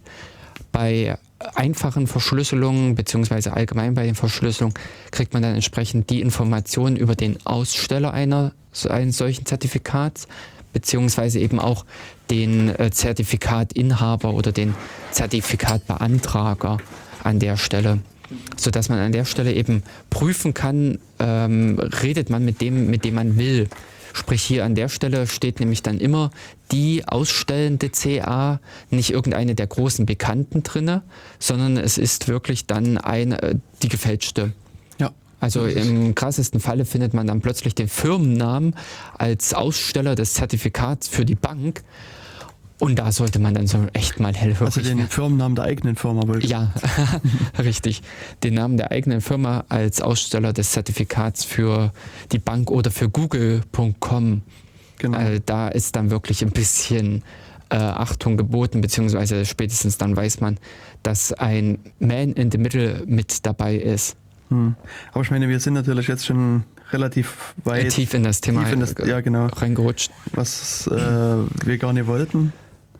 Ähm, mhm. Ich habe jetzt leider, ich habe halt nebenbei versucht, mal nach dem Chrome zu gucken, aber hier auf dem Rechner im Studio ist kein Chrome installiert. Mhm. Und, ähm, und ich habe mit meinem Chrome kein Internet. ähm, ja, also insofern. Wir prüfen äh, das nochmal und. Genau. Also was, was da bei dem Chrome ziemlich cool ist, muss ich sagen, man kann äh, also relativ gut unter die Motorhaube beim Chrome gucken. Also du äh, kannst, äh, also bei, beim Firefox gibt es ja irgendwie About, äh, Doppelpunkt, Preferences oder About irgendwas. Mhm. Und bei Chrome sind es halt Chrome Doppelpunkt slash slash mhm. URLs. Und da gibt es Chrome Doppelpunkt slash slash net minus internals mhm. heißt das. Mhm. Und da kann man also sowas wie HTTP2 Eigenschaften angucken. Man kann eben auch äh, verschiedene andere Sachen angucken und sowas wie, wie also in dem Fall heißt es H HSTS. Also mhm. es ist halt auch so ein da will ich eigentlich später nochmal dazu kommen, was cool. ist. Also mhm. da kann man halt so ein paar Eigenschaften äh, zur, zur SSL, TLS-Sachen mit angucken. Allgemein äh, oder zu, zu der aktuellen zur, Verbindung? Nee, zur aktuellen Verbindung oder zur gespeicherten Verbindung. Also man kann dort auch sozusagen selber sagen, ähm, datenkanal.org hm. hat halt eine SSL-Verschlüsselung und die Prüfsumme von dem Zertifikat ist so und so. Mhm. Mhm. Und, und, das ist eben das, was ich vorhin meinte, dass ich glaube zumindest, dass es irgendwo im Code mhm. das mitgeliefert wird, dass da drin steht, google.com hat Zertifikat mit dem PIN, also man spricht ja hier von Pins, äh, so und so. Und dann gibt es halt eine eindeutige Briefnummer und wenn, wenn der, der Chrome dann irgendwie was anderes sieht, dann schreit er rum und sagt hier unsichere Verbindung. Aber das muss Jörg vielleicht nochmal ausprobieren, ob das so klappt oder ob das äh, sein Modell immer noch funktioniert. Das weiß ich nicht. Ja, genau, ob dann in dem Sinne passenden Plugins auch das mhm. aushebeln. Mhm. Denn ähm, das ist im Prinzip ja auch wiederum eine Möglichkeit, genau führt, also du sprachst jetzt krass diese Prüfsummen an, diese Fingerabdrücke, Fingerprints genau. sind es ja. ja ähm, dass man die am Ende eben genau prüft. Also mhm. wenn man sich wirklich sicher sein will, dass man mit seiner Bank kommuniziert, dann sollte die Bank einem eigentlich mit dem Begrüßungsschreiben auch ja. die Fingerabdrücke ähm, des SSL Schlüssels mhm. liefern, mhm. sodass man da oben in der Adressleiste auf das grüne Schloss klicken kann. Ähm, naja, ich sage jetzt mal äh, krass, noch zwei, drei Klicks mehr mhm. und bekommt dann vom Browser dem Fingerprint präsentiert, mit dem sich im Prinzip der Surfer gemeldet hat. Genau. Und in der Tat machen das Banken auch. Manche. Echt? Also ich sagen wir mal, eine, eine äh, Bankengruppe, will ich mal sagen, kenne ich. Oder die hat's, also ich weiß nicht, ob sie es jetzt immer noch machen, aber die haben es eine ganze Zeit lang gemacht. Das war nämlich die Sparkassengruppe. Also wenn man bei der Sparkasse Online-Banking gemacht hat, bekam man dann halt einen Brief mit ein paar Informationen und ich glaube oben rechts irgendwo stand der Fingerabdruck des Zertifikats. Richtig Ah. auf dem Zettel, auf dem Brief mit angedruckt. Und dann Oh, kann man halt sein, vorbildlich. genau, kann man seinen Browser öffnen Ja. und gucken, was steht auf meinem Brief drauf und was zeigt mir der Browser an. Und das sind ist halt immer so Zahlen 0 bis 9 und Buchstabe A bis F. Mhm. Und das muss man dann halt in dem Falle vergleichen und, und dann ist man fertig. Und wenn das stimmt, Also dann, Dann- kann man sich sicher sein, dann- weil dann hat man im Prinzip zwei Wege. Genau. Den unabhängigen Papier, den Briefweg, genau. über den man die Informationen erlangt hat und eben den elektronischen Weg. Hm, Hm. Das ist ja wirklich vorbildlich. genau. Und das auch äh, wirklich äh, unaufgefordert Ja, waren so, diese Informationen von dem mitgeliefert. Hm. Also wie gesagt, früher war es so, ich mache einen Online-Banking-Vertrag, Hm? kriege dann irgendwann die Unterlagen zugeschickt und in diesen zugeschickten Unterlagen ist standardmäßig der Fingerabdruck mit ausgedruckt. Wow. Und das Hm. ist erstmal toll. Ja, eben für Techniker oder sowas, da blüht das Herz auf. Genau, genau. Und ich habe das selber damals versucht, bei meiner Bank raus zu extrahieren, als ich da Online-Banking gemacht habe. Und das war so ein Kampf gegen Windmühlen. Ich weiß nicht, ob ich es am Ende gekriegt hatte oder nicht, aber es ist halt. Ja, Ja. ging halt nicht.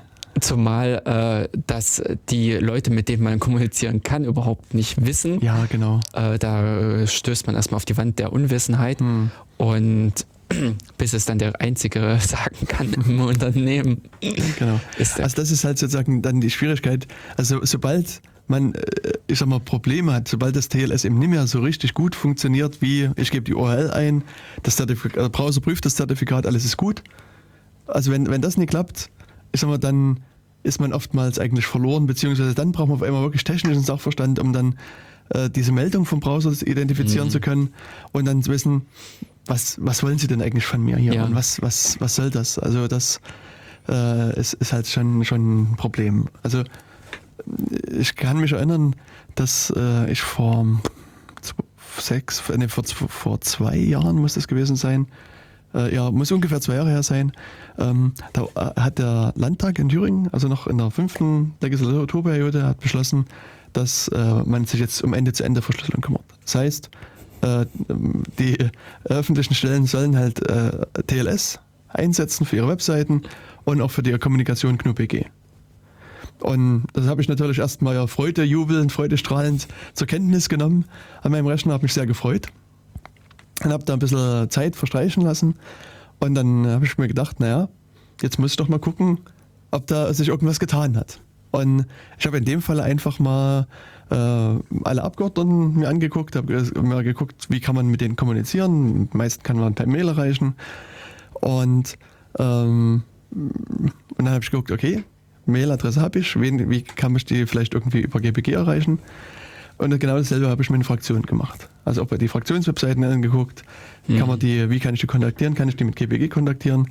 Und zum Zweiten, kann ich die Webseiten vielleicht mit TLS, also mit HTTPS, mein Lieblingsabgeordneter.de Mhm. abgru- äh, abrufen. Und naja, das Ergebnis war ernüchternd.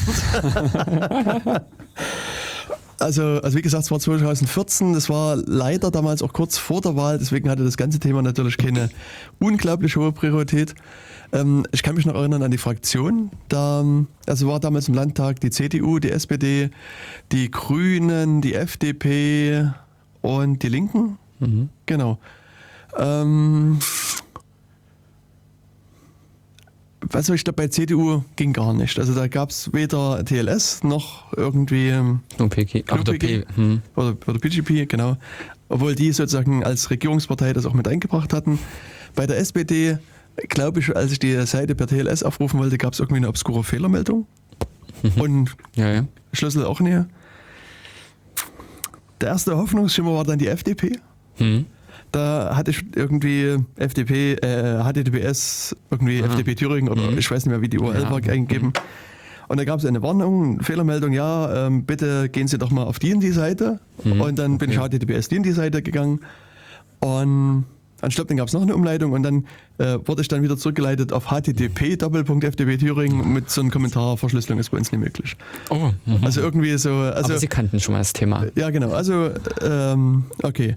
Dann, äh, ähm, dann bei den Grünen, Grüne Fraktion geguckt, Zertifikatswarnung. Mhm. Und ähm, also es war irgendwie Kannst grüne Fraktion, at- also Punkt Thüringen.de, also die wurden direkt von, vom Land Thüringen auch gehostet. Mhm.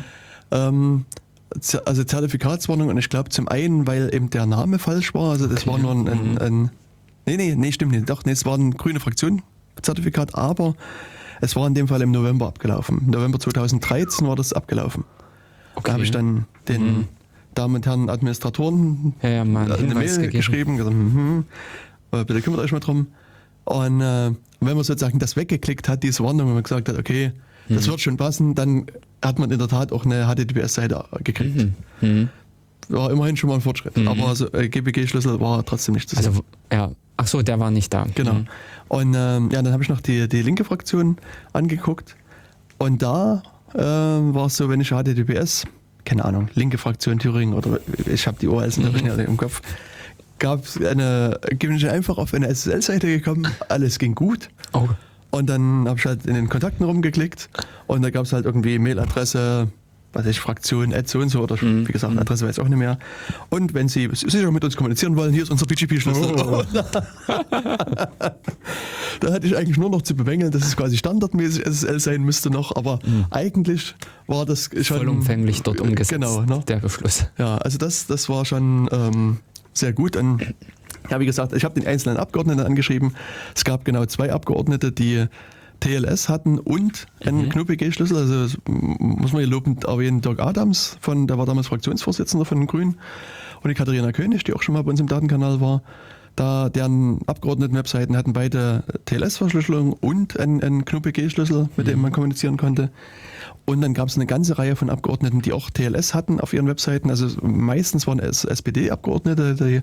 Da scheint es so ein Angebot zu geben für die Abgeordneten, das heißt sozinet.info und das ist halt auch verschlüsselt. Es gab jemanden von der FDP, der hatte so eine WordPress-Seite genommen, die halt auch TLS anbietet. Und, und noch, ein paar- noch ein paar andere Leute, habe ich jetzt nicht im Kopf. Also ich habe damals in meinem Blog das auch mit äh, Länglisch kommentiert. Hm? Und Adresse? Wo hast du? ne, hat äh, kubizil.de slash blog. Aha. Ich werde das dann nochmal verlinken in den Show Notes. ähm, und dasselbe habe ich dann nochmal gemacht, jetzt nach, nach der Wahl, ähm, weil dann hatten sie ja Zeit, sich darum zu kümmern und so weiter. Und gab auch eine neue Partei, ja immerhin, die äh, man dann auch äh, befragen kann. Und es gab, ich glaube, dann eine Verdopplung der Leute, die einen PGP-Schlüssel haben. Also wir sind zwei auf vier. Ja, dachte ich mich auch. Also noch die, die ähm, äh, Dorothea Marx, die Vorsitzende vom NSU-Untersuchungsausschuss, hat einen Schlüssel. Und ich glaube, die Madeleine Henfling, die wir auch im Datenkanal hatten, ich glaube, die hat auch einen, einen Schlüssel. Und vielleicht sogar noch jemand. Aber auf- auf alle Fälle gab es mehr Einzelpersonen und auch die SPD-Fraktion hat einen, einen KNUPG-Schlüssel Mhm. dann gehabt. Also Hm? ähm, das war so. Ähm, ja, und dann ansonsten hat sich eigentlich wenig verändert. Wie gesagt, die AfD war neu im Parlament. Ähm, an die Webseite kann ich mich jetzt gar nicht mehr erinnern. Ich hatte halt auch dort die Abgeordneten angeschrieben Hm. und also wie es oft so ist, kriege ich halt von den wenigsten Antwort. Also auch von den AfD-Leuten habe ich nur eine einzige Mail bekommen. Das Mhm. war vom, von dem Herrn Brandner, der, ich glaube, stellvertretender Fraktionsvorsitzender ist, Mhm. die einen Satz beinhaltete, was wollen Sie denn? Echt? Ja. Oh.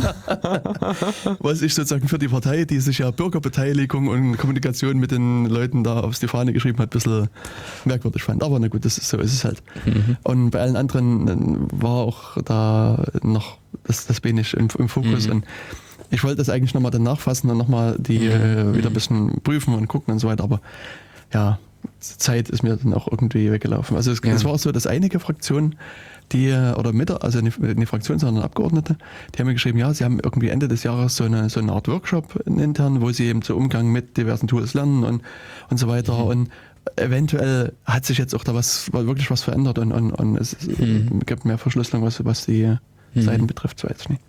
Aber auf jeden Fall gibt es erstmal einen Beschluss, auf den man sich beziehen kann und dann sagen kann, hier, liebe Leute, guckt euch das mal an.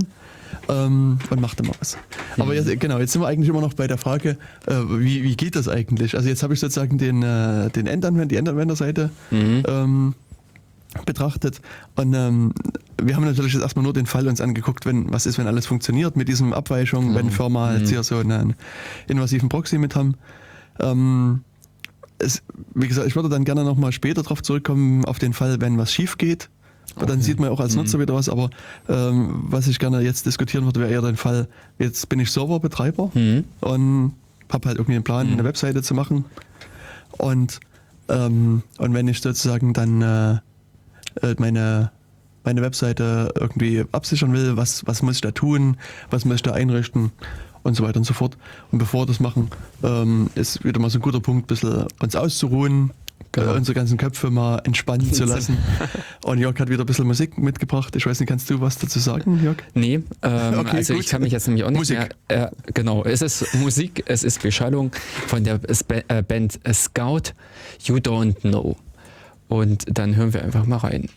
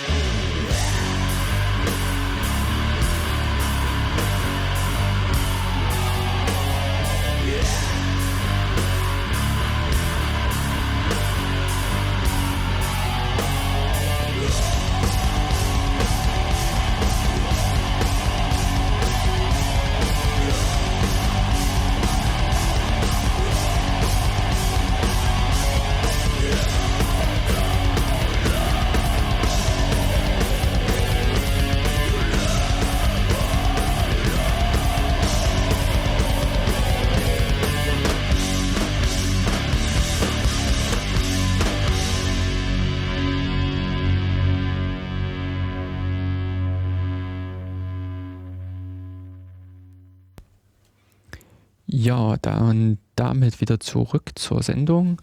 Das war eben die Band Scout mit You Don't, äh, you Don't Know. Zu finden ist der Titel und verschiedene andere bei jamendo.com als großes Musikarchiv, als große Musikauswahl. Und wir sind heute äh, mit dem Thema, also beim Datenkanal, mit dem Thema zu SSL, TLS, also der Verschlüsselung äh, für eine Kommunikation im Internet unterwegs. Bisher hatten wir im Prinzip so diese erstmal die Grundzüge, auch historisch ein bisschen mit äh, betrachtet, was TLS, wie das Ganze entstanden ist, wie so die äh, Abläufe in der Vergangenheit waren.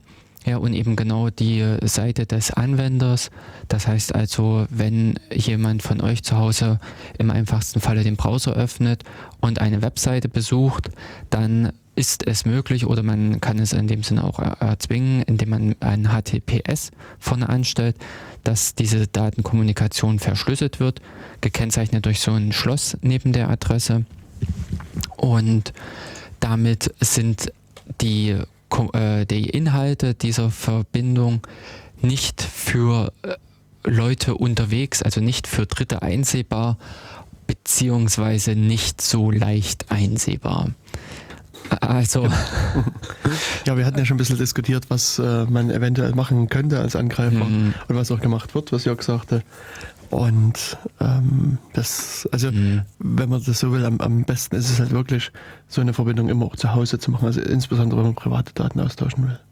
Dann, also, ja, aber also sagen wir wobei- mal, mit dem Rechner, den man in seiner eigenen Hand hat, ähm, wo man mit einiger Sicherheit davon ausgehen kann, dass es vielleicht, dass der nicht kompromittiert ist wie ein Rechner, der in der Firma steht, der äh, dessen Mhm. Administration einfach irgendjemand anderes in der Hand hat, der vielleicht vertrauenswürdig ist oder auch vielleicht nicht vertrauenswürdig Mhm. ist.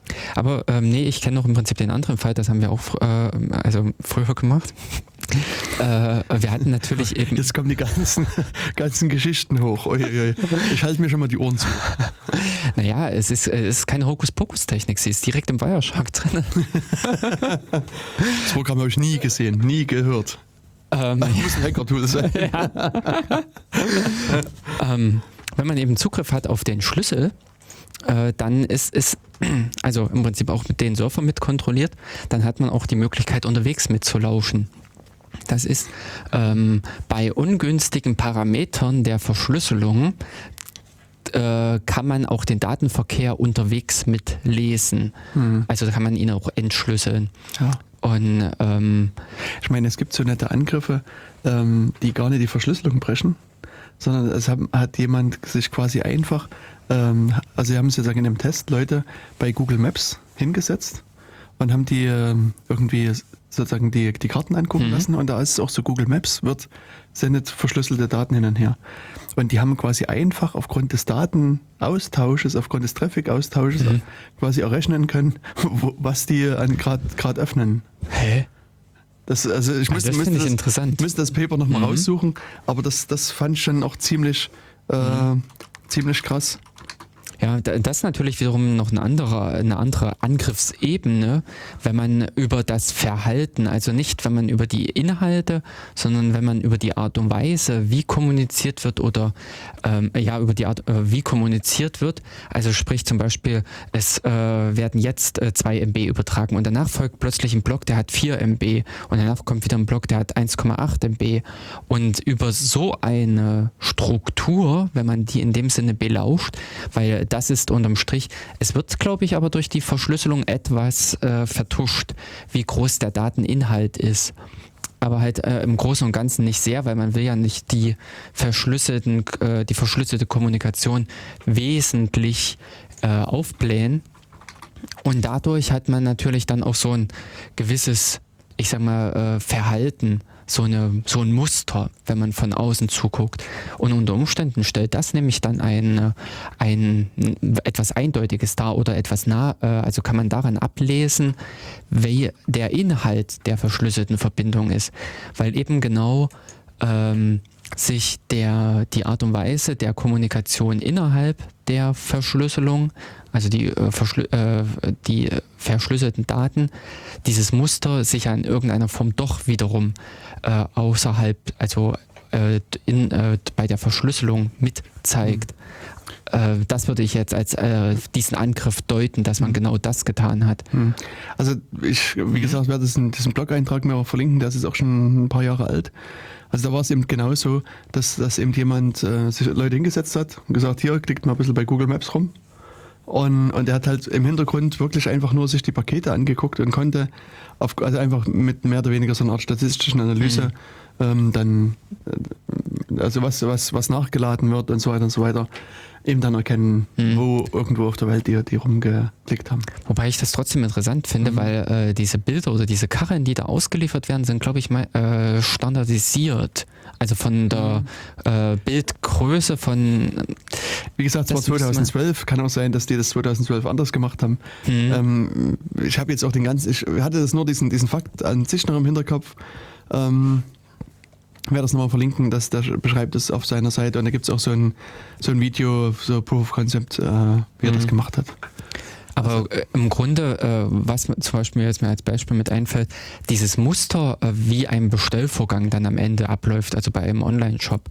Oder zum Beispiel äh, auch dieses, wenn man bei einer Bank seine PIN eingibt für, seine, für eine Überweisung. Ich vermute mal, das wird auch ein ganz charakteristisches Muster sein, über welche Seiten man dann geleitet wird. Äh, sprich, man hat da, sieht da im Prinzip erst, da flitzt der MB durch, dann ist so ein zeitlicher Abstand immer und dass man genau anhand dieses Musters dann wiederum sagen kann, okay, der hat jetzt eine Überweisung getätigt und der hat dieses, äh, der hat eine Bestellung abgeschlossen.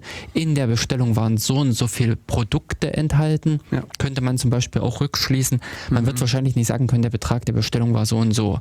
Genau. Aber äh, oftmals helfen ja auch schon solche Informationen überhaupt nur, der hat bestellt, der hat wieder mal auf seiner Pornoseite, also Genau. auf gut Deutsch, nächste Woche kommt da oder übermorgen ist da ein Paket zu erwarten. Genau.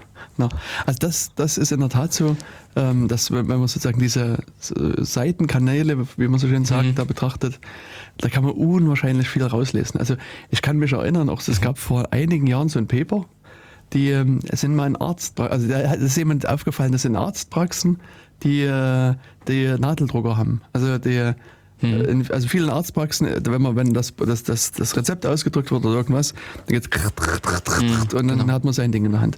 Und da ist ja die Person auf die Idee gekommen, naja, das macht ja Geräusche. Und die kann man ja aufzeichnen, die kann man auswerten und vielleicht kann man automatisiert sozusagen wieder erkennen, was da gedruckt worden ist. Und der hat es dann halt so ein Testsetup gemacht. Und es war in der Tat so, dass die natürlich das durch das Mitlauschen und das, das äh, Hin- und Herrutschen da das, äh, das wieder regenerieren konnten, was, Mhm, da, was äh, da gedruckt wurde. Also das war vergleichsweise einfach. Das, beziehungsweise noch einfacher kenne ich es äh, mit äh, Telefonieren. Also das Tonwahlverfahren. Ja. Diese Töne sind ja, ähm, haben ja bestimmte Frequenzen. Also für Computer oder für die Elekt äh, Technik ist das kein Problem. Aber ich kenne es im Prinzip auch, dass Te ähm, Sekretärinnen, die viel telefonieren, können dir aus, also äh, hatte ich es im Prinzip, dass sie aus dem Piepen dir mehr oder minder die Nummer rekonstruieren Okay. konnten. Wo du dann eigentlich sagst, halt die Esse fest. Das ist, das ist ja, das ist ein Ding. Aber diese Töne sind ja wirklich markant. Man merkt mal wirklich den Unterschied zwischen äh, der 1 und der 0. Das sind, glaube ich, die größten Sprünge, sein, äh, also die größten Frequenzabweichungen. Und ähnlich äh, merkt man im Prinzip dann auch die 1 und 6 Mhm. und sowas. Und wer halt viel damit arbeitet, der hört ihm beim Piep, Piep, Piep, Piep, äh, welche Nummer das gerade war. Genau so ist es. Und solche Angriffe gibt es ganz viele. Also ähm, so auch was recht bekannt noch geworden ist, ist das iPhone 3 müsste es sein. Das hatte so einen ganz empfindlichen ähm, Bewegungsmelder eingebaut. Und äh, da war es halt so, da, äh, wenn, wenn das neben der Tastatur lag, das Telefon, konnte das quasi mitschneiden, was eingegeben wird, weil das hat es durch diese Vibration auf dem Echt? Tisch, konnte das Oh. mitschneiden. Ne? Cool. Und, da, ja. und ähm, also ich glaube, dass es dann, also das ist dann in der Vierer-Version wieder entschärft worden, dieses Gyroskop oder wie auch immer das heißt. Mhm. Ähm, also da gab es auch mal eine Zeit lang so ein, so ein Problem und also auch was Verschlüsselung betrifft, da gibt es so Angriffe gegen verschiedene Software, die halt auch auf CPU-Ebene laufen oder man versucht sozusagen so Timing-Differenzen zu messen. Also Mhm. äh, wie lange dauert es, bis eine Antwort kommt und aus der Laufzeit dann wird entsprechend werden Schlüsse gezogen und so Mhm. weiter und so fort. Denn äh, das können wir im Prinzip in der nächsten oder übernächsten Genau. Sendung mal äh, mit äh, ansprechen. Da ist ja im Prinzip bei SSL und Richtig. äh, TLS sind ja auch interessante Sachen in der Vergangenheit Mhm, gelaufen. genau. wo man mal solche Angriffe mal besprechen kann. Ja. Das werden wir uns zum Genau.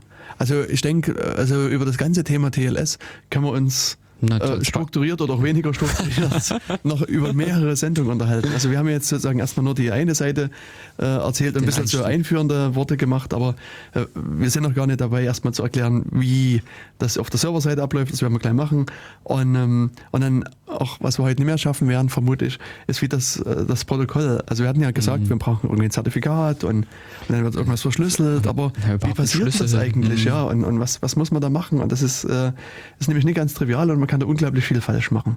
Und ähm, ja, es ist halt auch unglaublich viel falsch gemacht worden.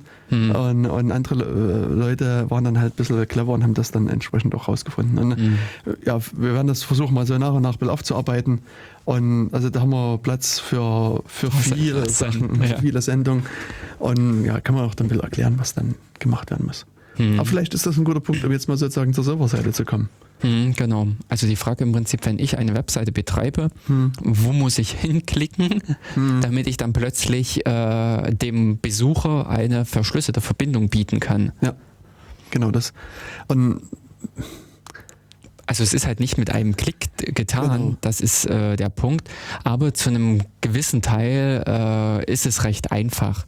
Also sind, ähm, ich gehe jetzt mal, äh, oder bei solchen äh, Webspace-Anbietern, ähm, Also vielleicht, ich würde hier nochmal Mhm. einen Schritt zurückgehen, weil, also was ich beobachte, wenn, wenn sich Leute irgendwie so eine Webseite klicken, ist es ja oftmals so, man geht zum Provider, sagt, hier, mein Domainname ist datenkanal.org und der, der, der Provider sagt, hier, hast du deine Webseite und äh, da ist irgendwie PHP und MySQL und, und, äh, ach, freu dich. äh, irgendwas anderes mit drauf.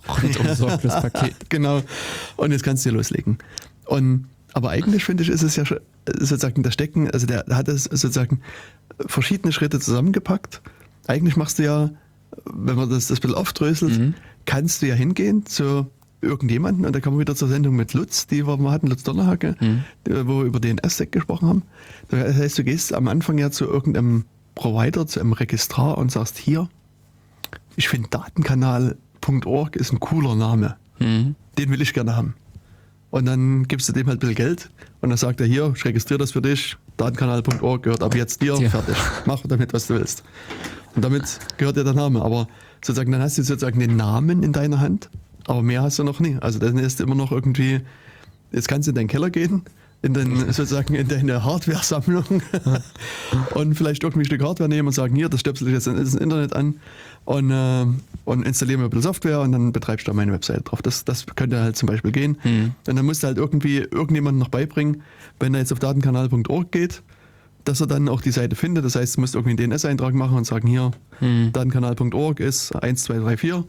Ähm, und dein, dein Rechner, der in deinem Keller steht, läuft auch unter 1, 2, 3, 4 und dann ist alles gut. Also Mhm. das ist, das könnte man machen. Üblicherweise ist es dann aber so, dass man dann bei irgendeinem professionellen, zu einem professionellen Anbieter geht und sich dann irgendwie eben ein bisschen Platz auf einer Platte holt mit ein paar installierten Programmen und das dann, dann benutzt. Und da gibt es halt schon irgendwie einen Webserver und äh, es ist wieder so, jetzt kann man das auch wieder auftrennen und sagen, okay, ich habe jetzt einen DNS-Anbieter oder betreibe meine eigene DNS-Infrastruktur und sage, okay, äh, datenkanal.org, äh, hat die IP-Adresse so und so. Mhm. Und dann, Genau. dann ist man dann äh, sozusagen erstmal, hat man das äh, in der Hand. Also man kann das eben an verschiedenen Stellen auslagern. Und genauso, also so ein bisschen ist es halt auch bei TLS nicht ganz so, aber man kann es halt auch zum Teil sich selber da ein Zertifikat ausstellen und das da machen oder irgendjemand ausstellen lassen und so weiter und so weiter. Hm, genau. Also eben, wie Sie das ansprach, wenn man also so eine Webseite betreibt, benötigt man so ein Zertifikat oder Genau. ähm, ja doch, ich bin äh, Zertif äh, brauch, äh, da- das sind dann wieder die Feinheiten, brauche ich das Zertifikat oder brauche ich die Zertifikatsbestätigung, also die Unterschrift? Na, Äh, na, es- das es Zertifikat kommt- stelle ich ja aus. Kommt darauf an, ist die korrekte Antwort. Also Nee, da müssen wir, müssen wir vielleicht nochmal Mhm. hier Dann- da ganz normal weitermachen. Und jetzt ist nämlich halt sozusagen die, jetzt habe ich meine Webseite, Genau. die auf irgendeinem Se- Rechner läuft, datenkanal.org gehört mir, zeigt auf irgendeine IP-Adresse und die IP-Adresse ist irgendein Rechner. So, und dann ist alles gut. Dann Mhm. Genau. gebe ich halt meine URL ein, ihr kriegt die Seiten angezeigt, könnt die, den Datenkanal runterladen Mhm. und dann alles ist fein. Jetzt kommt halt der zweite Schritt, dass wir sagen, Mensch, Verschlüsselung wäre cool. Genau. So, Summer of Snowden war vorbei und wir wissen, Genau. wir werden alle abgehört und wir brauchen Verschlüsselung. Ja. Und ja, das ist so, und jetzt sozusagen, ähm, ja, jetzt kann man sich so jetzt überlegen, wie Verschlüsselung Ja. überhaupt funktionieren Genau, da könnte. müssen wir jetzt erstmal reinsteigen. Genau. Und ähm, äh, also wir haben jetzt nicht mehr so viel Zeit, um jetzt sozusagen lange. äh, Aber die Grundzüge- Ja, nee, ich, ich wollte nur so, also, äh, also wie gesagt, wir müssen jetzt so ein bisschen zum Punkt kommen, quasi. Mhm. Und ähm, was, was äh, ja ein Hauptproblem ist, ähm, ist, dass euer Browser, also er muss irgendwie einen Schlüssel bekommen. Also es ist ja irgendwie so, dass wenn, wenn euer Browser jetzt mit datenkanal.org redet, dann muss man irgendwie einen, einen Schlüssel aushandeln. So, und aus, ich weiß nicht, wer von euch in der Schule manchmal verschlüsselte Nachrichten mit seinen Mitschülern da ausgetauscht hat. Also zu unserer Zeit war das immer noch so irgendwie ein bisschen cool und Mode. Ich weiß nicht, ob das heute noch so ist äh, oder vor 100 Jahren so war. Und, und da hat man sich auch irgendwie, keine Ahnung, ein verschlüsseltes Alphabet überlegt und dann das verschlüsselt und hinterher geschickt. Und, und hier ist es äh, ist vom Prinzip her quasi genauso so ähnlich. Also wenn jetzt mein Browser mit datenkanal.org reden will, müssen die irgendwie einen Schlüssel aushandeln. Nur ist das Problem, dass jetzt mal angenommen datenkanal.org ist jetzt gerade neu geschaffen, ihr habt die Seite noch nie gehört, irgendein Freund hat euch davon erzählt. Woher weiß euer Browser, mit wem er da redet? Also das ist sozusagen so ein Problem, ähm, was man lösen muss. Jetzt könnte man sagen, ja, bei datenkanal.org, da liegt irgendwo ein Schlüssel und der wird äh, übers Internet geschickt, aber ähm, das bringt natürlich nicht, wenn in der Zwischenzeit irgendjemand den Schlüssel abfängt und anderen mitschickt und so weiter. Also man kann sich da viele Angriffe ausdenken. Und, und irgendwann ist man dann halt auf die Idee gekommen, dass man der Seite ein Zertifikat mitgibt. Also eine Webseite, die hat quasi ein Zertifikat, ist wie eine Art Ausweis letztlich, also wie ähm, wenn ihr in eurer Tasche einen Personalausweis habt, ähm, so weist sich die Seite auch aus. Die geht, also ihr nehmt jetzt sozusagen Kontakt zur Datenkanal auf, dann wird da das, das Zertifikat geschickt und euer Browser prüft das. Und in dem Browser äh, gibt es halt so eine CAs, das, der Begriff ist euch schon mal gefallen, also Zertifizierungsautoritäten, das ist so die 1 zu 1 Ja. Übersetzung aus dem Englischen, also Certificate Authority ist der, der Fachname und diese äh, prüfen dann, die, oder ha- also haben quasi den Ausweis geprüft und elektronisch unterschrieben. Das ist also wie bei eurem Ausweis, den ihr in der Tasche habt, den habt ihr vom Bürgeramt gekriegt und der hat so ein paar Eigenschaften, wo die die Echtheit bestätigen. Und hier bei diesem Zertifikat wird das halt auf elektronischen Weg dann entsprechend gemacht. Genau, und wenn, das, wenn der Browser dann der Meinung ist, das ist alles fein, dann akzeptiert er das, dann wird halt noch ein anderer Schlüssel ausgehandelt und dann wird verschlüsselt. Und das, was Jörg jetzt meinte, ist sozusagen, in dem ersten Schritt braucht man irgendwo erstmal das Zertifikat. Man muss irgendwie das bekommen und zu so einer CA gehen. Hm. Und ähm, äh, glücklicherweise gibt es da ganz viele davon. Ja, ja. Everyone should have one. Ja, genau. Und ähm, es gibt jetzt verschiedene Wege, die man gehen kann. Also das, was Jörg angesprochen wird, das ist eigentlich so einer der vermutlich meist benutzten Wege. Das heißt, man stellt selbst ein Zertifikat aus. Also man macht ein Mhm, Zertifikat, steht- da schreibt man rein, was, die Webseite ist datenkanal.org und was ich, wir sitzen halt in Thüringen und unsere E-Mail-Adresse ist webmaster.datenkanal.org und bla bla bla, kann man halt also verschiedene Eigenschaften reinsetzen. Und ähm, was man dann macht, ist, man äh, bittet sozusagen die CA darum, das Zertifikat zu unterschreiben. Also rein technisch gibt es so einen Signing Request, ein Certificate Signing Request, den man dann hinschickt. Und jetzt ist halt die CA, die sich dann überlegen muss, unterschreibe ich das oder unterschreibe ich das nicht. Hm. Und mh, dann geht so ein Prüfprozess los. Also da ist es halt so, dass jetzt in unserem Fall ähm, in, oftmals einfach nur geguckt wird nach der E-Mail-Adresse. Kann, kann jemand die E-Mail-Adresse lesen, kriegst du dann eine Antwort drauf. Und wenn dann man eine Antwort kriegt, ist alles fein. Man könnte jetzt auch den Ausweis der Person prüfen.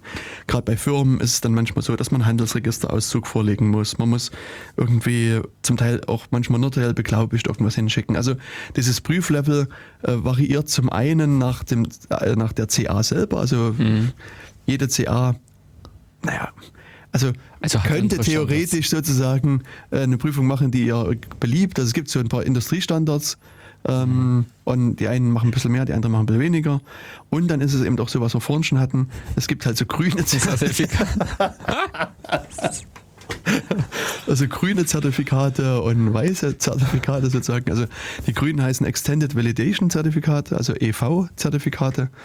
Und Und da ist es halt pro forma so, dass die, ähm, die Gegenstelle, die CA, das eben mehr prüft, dass also mehr Prüfaufwand drin steckt, dass auch dort äh, die formalen Anforderungen an den Schlüssel, also an das Zertifikat äh, höher sind, also das Schlüssel, also müssen Mindestschlüssellängen sein, die Ablaufzeiten sind, sind begrenzt und so weiter und so fort. Also das, da sind, sind noch ein paar höhere Anforderungen. Aber auf jeden Fall ist sozusagen die Idee, dass diese CA jetzt eben dieses Zertifikat oder diesen, diesen, diese Bitte, das, das, das, das Zertifikat zu unterschreiben, prüft, genau. Also, und dann versuchen die eben herauszufinden, sind das halt wirklich normale Leute, die da, da, da sitzen, also existierende Personen, ähm, stimmt die, die Identität der Person, äh, gibt es die E-Mail-Adresse, gibt es die Firma, also, Mhm. und wie gesagt, also gibt halt so einen diversen, also so einen Prüfprozess ganz einfach. Mhm. Hintergrund im Prinzip auch äh, dieses, es kann auch mehrere geben. Ursprünglich oder mit eine Idee ist, dass man, äh, dass Firmen zum Beispiel auch gegenseitig sich auf diese Art und Weise Mhm. prüfen. Also wenn man jetzt eine größere Geschäftsbeziehung zum Beispiel aufbaut, ist es einfach denkbar, dass die CA der Firma 1 zur, C, äh, zur anderen Firma geht und sich dort persönlich zum Beispiel die entsprechenden äh, Zertifikate unterzeichnen lässt, Mhm. um dann eben gegenseitig diese Vertrauensbeziehung herzustellen. Ja. Funktioniert in der Praxis leider nicht. Hm. Ähm, aber eben hier an der Stelle ist halt, man hat so eine übergeordnete Instanz oder mehrere Instanzen, die eben genau eine Sicherheit bieten sollen, die eben genau sich darum kümmern, das zu prüfen. Hm. Inklusive dessen, also rein technisch gesehen, dass diese Organisationen äh, auch wieder in sich strukturiert sein können Ja. oder also auch sehr, äh, strukturiert sind. Hm. Genau, also das, das ist noch so eine Sache, dass das, also zum einen, ähm, also eine CA kann theoretisch jeder werden. Also Ja. wenn ihr morgen beschließt, ich mache eine CA auf, dann geht das los. Also das ist auch so einer der Unterschiede zum Bürgeramt. Wir können zwar morgen beschließen, dass er morgen ein Bürgeramt wird und Ausweis ausgibt, aber deswegen sind die trotzdem keine amtlichen Dokumente, diese Ausweise. Also das, und hier ist es so, ihr könnt halt morgen sagen, ich bin Kraft meiner Wassersuppe, bin ich jetzt eine CA und dann seid ihr halt eine CA. Und dann kann halt jeder zu euch kommen und die, ihr unterschreibt halt diese Zertifikate und alles ist gut. Hm. Das Hauptproblem ist dann, ähm, dass ähm, der Browser in der Regel nichts von eurer CA weiß. Das heißt, wenn dann, äh, wenn jetzt, wenn wir als Datenkanal zu eurer CA kommen äh, und sagen, hier unterschreibt man das Zertifikat, ihr prüft das, alles in Ordnung, unterschreibt das, ähm, und dann äh, der Browser nimmt dann Verbindung zu datenkanal.org auf, kriegt das Zertifikat, dann wird man trotzdem gewarnt werden, weil der Browser eben diese, diese CA nicht kennt. Und, und das ist halt so, dass die mei- meisten oder die Browser überhaupt oder die meisten Browser kriegen in, haben so eine Liste von CAs mitgeliefert. Und, ähm, und da hat der, der Browser quasi so eine, so eine Prüfkomponente mit drin. Also das heißt, er kann quasi gucken, zum Beispiel das Bürgeramt Jena äh, hat halt äh, den Ausweis unterschrieben und stimmt das jetzt überein und dann ist es halt in Ordnung. Und, und das ist halt äh, sozusagen hier vielleicht ein bisschen der Unterschied, dass ihr dann irgendwie versuchen müsst, in den Browser reinzukommen. Und das, das Problem hat unter Umständen, oder hat eben eine Organisation, die so in der freien Softwarebewegung recht bekannt ist, ist die CAZ, so eine australische Firma vermutlich. Die haben halt auch so ein, äh, eine eigene, eine freie CA aufbauen wollen und haben das auch aufgebaut. Ähm, und dort war halt die Idee, dass diese ich sag mal, notariellen Aufgaben von den Mitgliedern übernommen werden. Also es gibt, gab tausende Mitglieder weltweit und gibt es auch noch. Und die äh, ähm, ja, haben letztlich, äh, war, waren letztlich das Rückgrat von der CA, von CAZ. Und die haben lange Zeit versucht, in die Browser reinzukommen. Und wenn ich mich richtig erinnere, war es so, dass es gab zwei Bedingungen.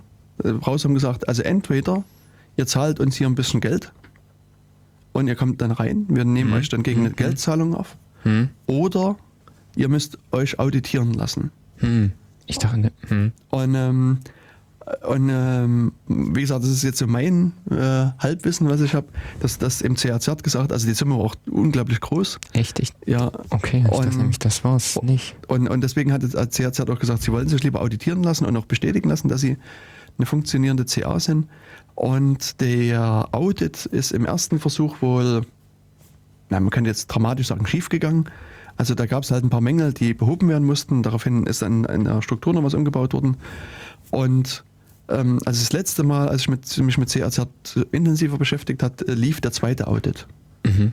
Und ähm, das ist aber auch schon sagen wir, bestimmt zwei Jahre her oder so, könnte auch länger sein.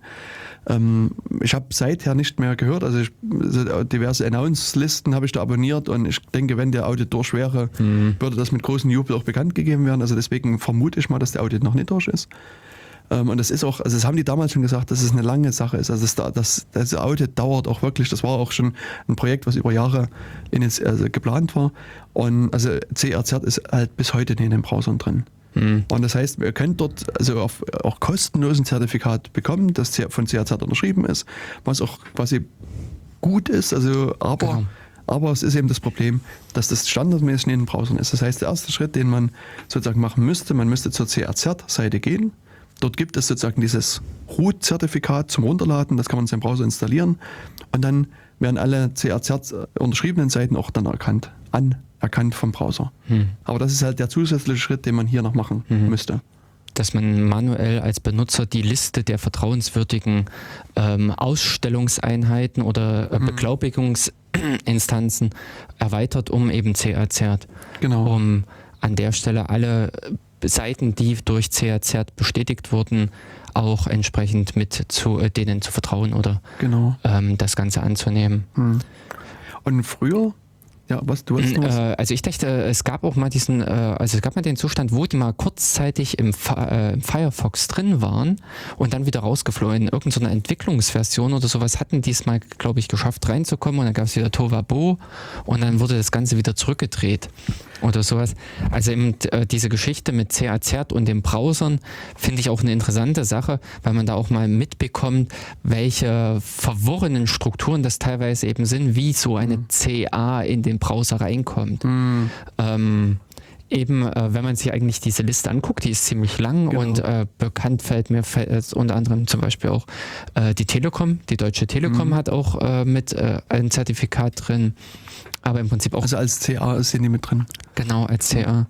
Äh, die dürfen in dem Sinne auch ausstellen oder beglaubigen in Mhm. ähm, Um, also bei der CA, wenn du das, äh, wenn, Mhm. bei der Telekom, ähm, äh, wenn ich mich richtig erinnere, gab es da noch so eine äh, recht nette Besonderheit, hm, nämlich ähm, äh, also bei den CAs, die können nicht nur Zertifikate ausstellen, hm, das ist sozusagen eine der Hauptsachen, die sie machen, sondern sie können auch äh, sagen, ähm, wir sind jetzt eine CA, aber die, ich sag mal, die Arbeit ist uns zu viel oder wir wollen halt das ein bisschen auslagern und sie können sozusagen auch eine, eine Sub-CA nennen. Also sie können sozusagen eine andere Organisation nennen und sagen, ihr, ihr habt auch eine CA-Eigenschaft und ihr könnt das jetzt machen. hm, Und ähm, was die Telekom oder eine Untereinheit der Telekom damals gemacht hat, die haben das deutsche Forschungsnetz, haben dem deutschen Forschungsnetz CA-Eigenschaft gegeben.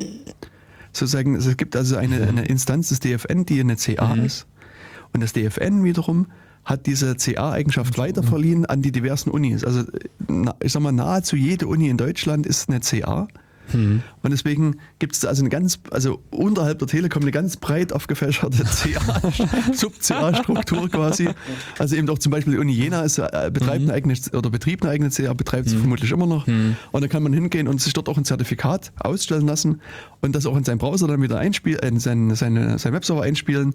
Und dann ist das, das Zertifikat halt von der Uni Jena unterschrieben, Uni Jena ist von DFN unterschrieben, DFN ist von der Telekom unterschrieben. Und ich glaube, die, die, die, die Telekom hat sich irgendwie cross gesigned mit VeriSign und sowas. Wenn ich mich richtig erinnere, müsste ich jetzt äh, nochmal gucken. Aber ähm, also da ist es dann, da spricht man dann jetzt so von einer Zertifikatskette, also es ist so eine ganze, äh, also der eine hat den nächsten halt quasi unterschrieben. Und das, die Kette kann man dann ablaufen und das prüfen und dann stellt man fest, das funktioniert und stimmt alles und dann ist alles toll.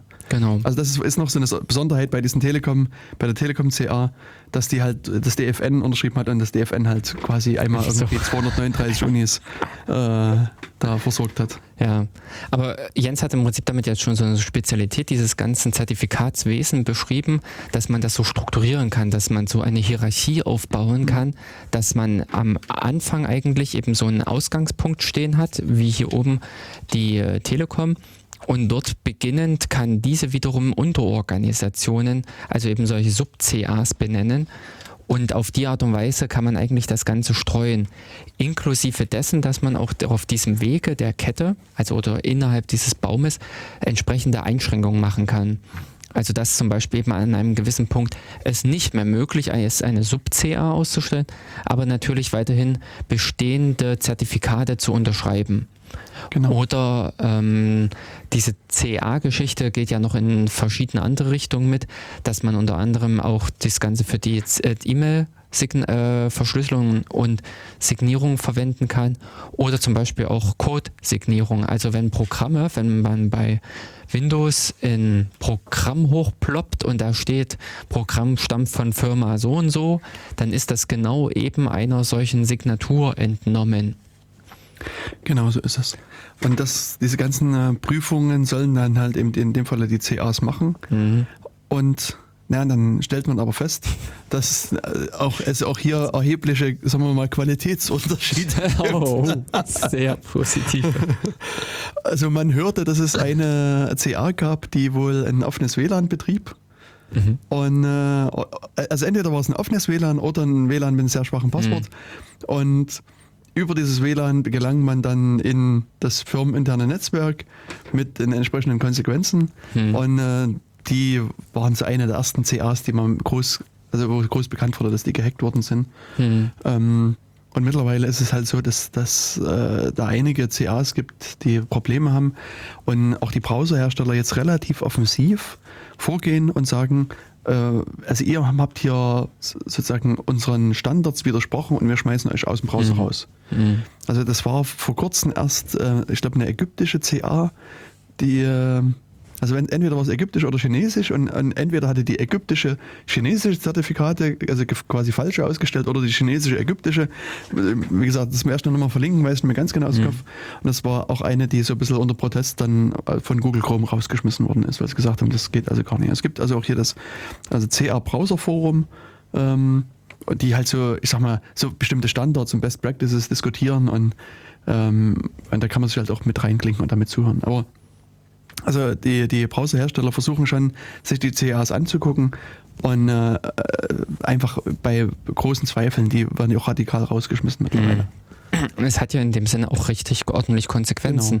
Also wenn eben, ich sag mal, wie eine Organisation wie Mozilla oder ähm, Google äh, für den Chrome halt sagt, ähm, wir vertrauen dieser CA, dann sprechen sie dadurch indirekt für Millionen von Benutzern ja dieses Vertrauen für irgendwelche Seiten aus. Mhm. Und ähm, es war, glaube ich, vor zwei oder drei Jahren heute so diese Welle dieser ganzen CA-Problematiken ja äh, über uns her. So, ähm, also als krassen Fall, der mir da nämlich noch so ein bisschen im Kopf geblieben ist, dass ein Zertifikat für Microsoft.com von irgendeiner CA ordnungsgemäß ausgestellt wurde. Also das ist, glaube ich, auch damals nicht mal gewesen, dass die CA gehackt wurde oder irgendwas, sondern die CA hat einfach so schlampig gearbeitet und hat da einfach für Microsoft.com ein Zertifikat ausgestellt, Genau. was äh, man hätte mit entsprechenden Konsequenzen dann auch nutzen können. Ja. Also das ist in der Vergangenheit immer mal wieder vorgekommen, dass das, also es valide Zertifikate gab, die Mhm. von CAs unterschrieben worden sind. Und ich glaube sogar, dass bei Stuxnet, dieser recht bekannte, Echt? also von, bei einem dieser Mhm. recht bekannten Viren oder Schadsoftware, ich glaube, dass die sogar ein ordentlich unterschriebenes äh, Installationszertifikat Mhm. hatten. Hm. Ähm, also müsste ich jetzt nochmal gucken, Mhm. welches genau war, aber ich bilde mir eins, wäre Stuxnet gewesen. Mhm. Beziehungsweise der andere Fall war, ähm, ist im Rahmen dieser Snowden-Geschichte nicht auch dieses, dass die äh, belgische CA ausge, äh, also dass äh, da der ähm, Na, da war es irgendwie, das, das war, ich glaube, das war Dicky Notar. ah ja, ja. Und ja, da, Und also da von denen hatten sie doch den Hauptschlüssel geklaut gehabt oder sowas. Genau, und das, ich glaube, die DigiNotar war, war irgendwie so, dass die das halbe Europäische Parlament mit äh, zertifiziert haben oder sowas. Also, wie gesagt, Mhm. das ist jetzt auch äh, erstmal gesundes Halbwissen. Müsste ich nochmal Aber genau jedenfalls gucken. war im Prinzip genau dort dieser CA-Schlüssel, dieser Hauptschlüssel, von, der von den Browsern her akzeptiert wurde, der war in fremde Hände gelangt, äh, womit die natürlich dann die Möglichkeiten hatten, da ähm, sich beliebige Adressen, also beliebige ähm, IP-Adressen damit zu sichern und denen dann auf einmal eine Glaubwürdigkeit zu verleihen, die ähm, Möglichkeiten dann im Prinzip, dass man damit Schaden Mhm. anrichten kann. Also ich hatte jetzt gerade mal hier geguckt bei DigiNotar. Hm. Ähm, das war 2011, das war sogar vor Snowden noch. Ähm, die, äh, also ich glaube, aber wie gesagt, das ähm, ist keine, Mhm. ich glaube, das waren auch die mit diesem offenen WLAN. Aber egal, ähm, das müsst ihr jetzt nochmal genau gucken. Jedenfalls, also bei denen war es so, dass die ähm, äh, rausgefunden haben am Ende, dass die äh, irgendjemand dann mit diesen gefälschten Zertifikaten 300.000 iranische Gmail-Nutzer äh, quasi gehackt hat. Ah. Und also die sind dann direkt auch dann Konkurs gegangen, die Firma. Also das, äh, da muss aber, also diese, diese belgische Firma, die ich im Hinterkopf habe, die ähm, war aber noch, die hieß noch irgendwie anders. Das war, nie, war dann doch nicht DigiNotar, sondern ähm, da müsste, müssen wir mal gucken. Ich dachte, die hießen aber auch so ähnlich wie DigiNotar. Und die hatten dann also auch so einen, so einen Kryptografen mit, mit äh, gehackt, Mhm. die NSA darüber. Also wie gesagt, das muss ich jetzt nochmal gucken, dass Genau. ähm, Aber auch in dem Zusammenhang waren so einige Sachen, dass ähm, natürlich eben die Schlüssel, äh, Mhm. diese Hauptschlüssel vor allen Dingen mit äh, entwendet wurden, genau. beziehungsweise ähm, das muss ja in dem Sinne nicht irgendeine Geheimdienstorganisation sein, sondern eben jetzt, wie es Jens beschrieben hat, nur ein ungesichertes Netzwerk der CA selbst, dieser Zertifizierungsinstanz, dass die schlampig einfach arbeiten und dementsprechend in ähm, äh, sich ihre Geheimnisse entwenden lassen. Und an der Stelle ist natürlich genau diese Sicherheit kompromittiert, diese, die im Prinzip der Browser, der, der Browser im Namen seiner ganzen Benutzer da ausgesprochen hat, dass man sagt, man vertraut eben genau den Tätigkeiten, den Handlungen, diesen Zertifikaten, die diese CA unterschrieben hat. Und an der Stelle ist natürlich dann im Prinzip das ganze System hinfällig. Das so werden wir wahrscheinlich auch noch an anderer Stelle nochmal etwas genauer äh, besprechen. Dieses CA-System über diese Hierarchie, so wie wir es vorhin beschrieben hatten, hat äh, Vorteile und ist in dem Sinne auch in gewissen Strukturen sinnvoll und ähm, ich würde mal eben sagen, äh, das Beste, was da möglich ist. Also ich spiele jetzt so mit dem Gedanken an äh, Personalausweis und ähnliche Strukturen, wo man ja auch diese Hierarchien eben genau aufbaut oder aufbauen kann. Aber umgekehrt äh, ist es im Rahmen dieser HTTP, also oder im Rahmen des SSL-TLS für diese Verschlüsselung eigentlich in der Kritik, dass eine derartige Vertrauen in diese übermächtigen Instanzen ähm, eventuell doch nicht unbedingt äh, das äh, äh, Beste ist, dass man unter Umständen da vielleicht doch nochmal mit geeigneten Zusatzmaßnahmen das Ganze nochmal untermauern sollte, Hm. um die ganze Sicherheit des Systems zu stärken. Denn, also ich erwähne es jetzt einfach nur mal so als äh, Gegenbeispiel dazu, zu diesem hierarchischen System ist im Prinzip das, weil wie man es vom PGP her kennt, dieses Web of Trust, wo man eigentlich als Teil des Ganzen agiert und äh, natürlich eben auch bestrebt ist oder äh, bestrebt sein sollte, entsprechende Verbindungen aufzubauen, aber dass man einfach dadurch die äh, seine ähm, Authentizität dadurch steigert, dass man die, äh, dass man entsprechend sich die ja, Akkreditierung von anderen Teilnehmern im Netzwerk holt. Also dass man an der Stelle entsprechend die äh, ja, entsprechend sich mit den Verflechtungen aufbaut und dort an der Stelle die ähm, Sicherheit steigert, dass man eben genau echt ist, dass man vertrauenswürdig ist, beziehungsweise dass man genau dort als der handeln kann, handeln darf, als der man da technisch auftritt. Hm. Genau, also ich habe jetzt gerade äh, gesehen, also nach einigen Googeln, äh, Belgacom hieß die, die ist jetzt, äh, Firma, die ich so im Hinterkopf hatte. Ähm, genau, aber das, wie gesagt, werden wir noch mit verlinken und äh, Mhm. genau. Ja. Oh, Genau. Genau. ja, also wir haben jetzt sozusagen das, das Zertifikat äh, uns ausstellen lassen oder wir haben es selber ausgestellt, haben sozusagen dann an die CA das gegeben, Genau, die hat es geprüft und dann unterschreibt sie es halt auch, auch digital wieder. Genau. und wir kriegen dann quasi so ein ja, Na, eine Datei. Du eine kriegst eine ja, Datei richtig Genau, wieder? ich meine, ja, Dateien sind es immer. Also das Zertifikat ist eine Datei, das Signing Request ist eine Datei. Mhm. Dann kriegst du halt wieder sozusagen die Antwort äh, zurück. Untersch- mhm. Genau, und, und dann, wenn die das unterschrieben ist, das ist quasi dann, also es ist elektronisch quasi Mhm. digital signiert und das kann man dann halt seinen Webserver überreichen. Mhm. Einbauen. Genau, und Also das je nach Konfiguration, Mhm. das funktioniert beim Apachen recht einfach mit ein paar Zeilen. ja, genau.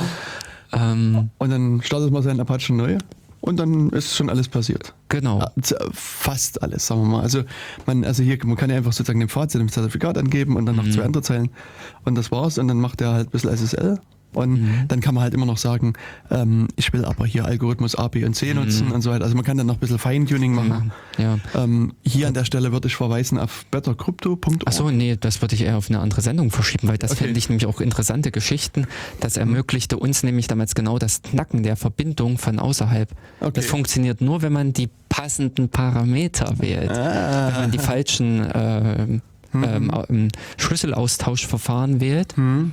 dann kann man auch extern knacken. Und deswegen würde Ja. ich schon das Okay, nochmal dann, mit. dann verschieben wir Mhm. das einfach aufs nächste Mal.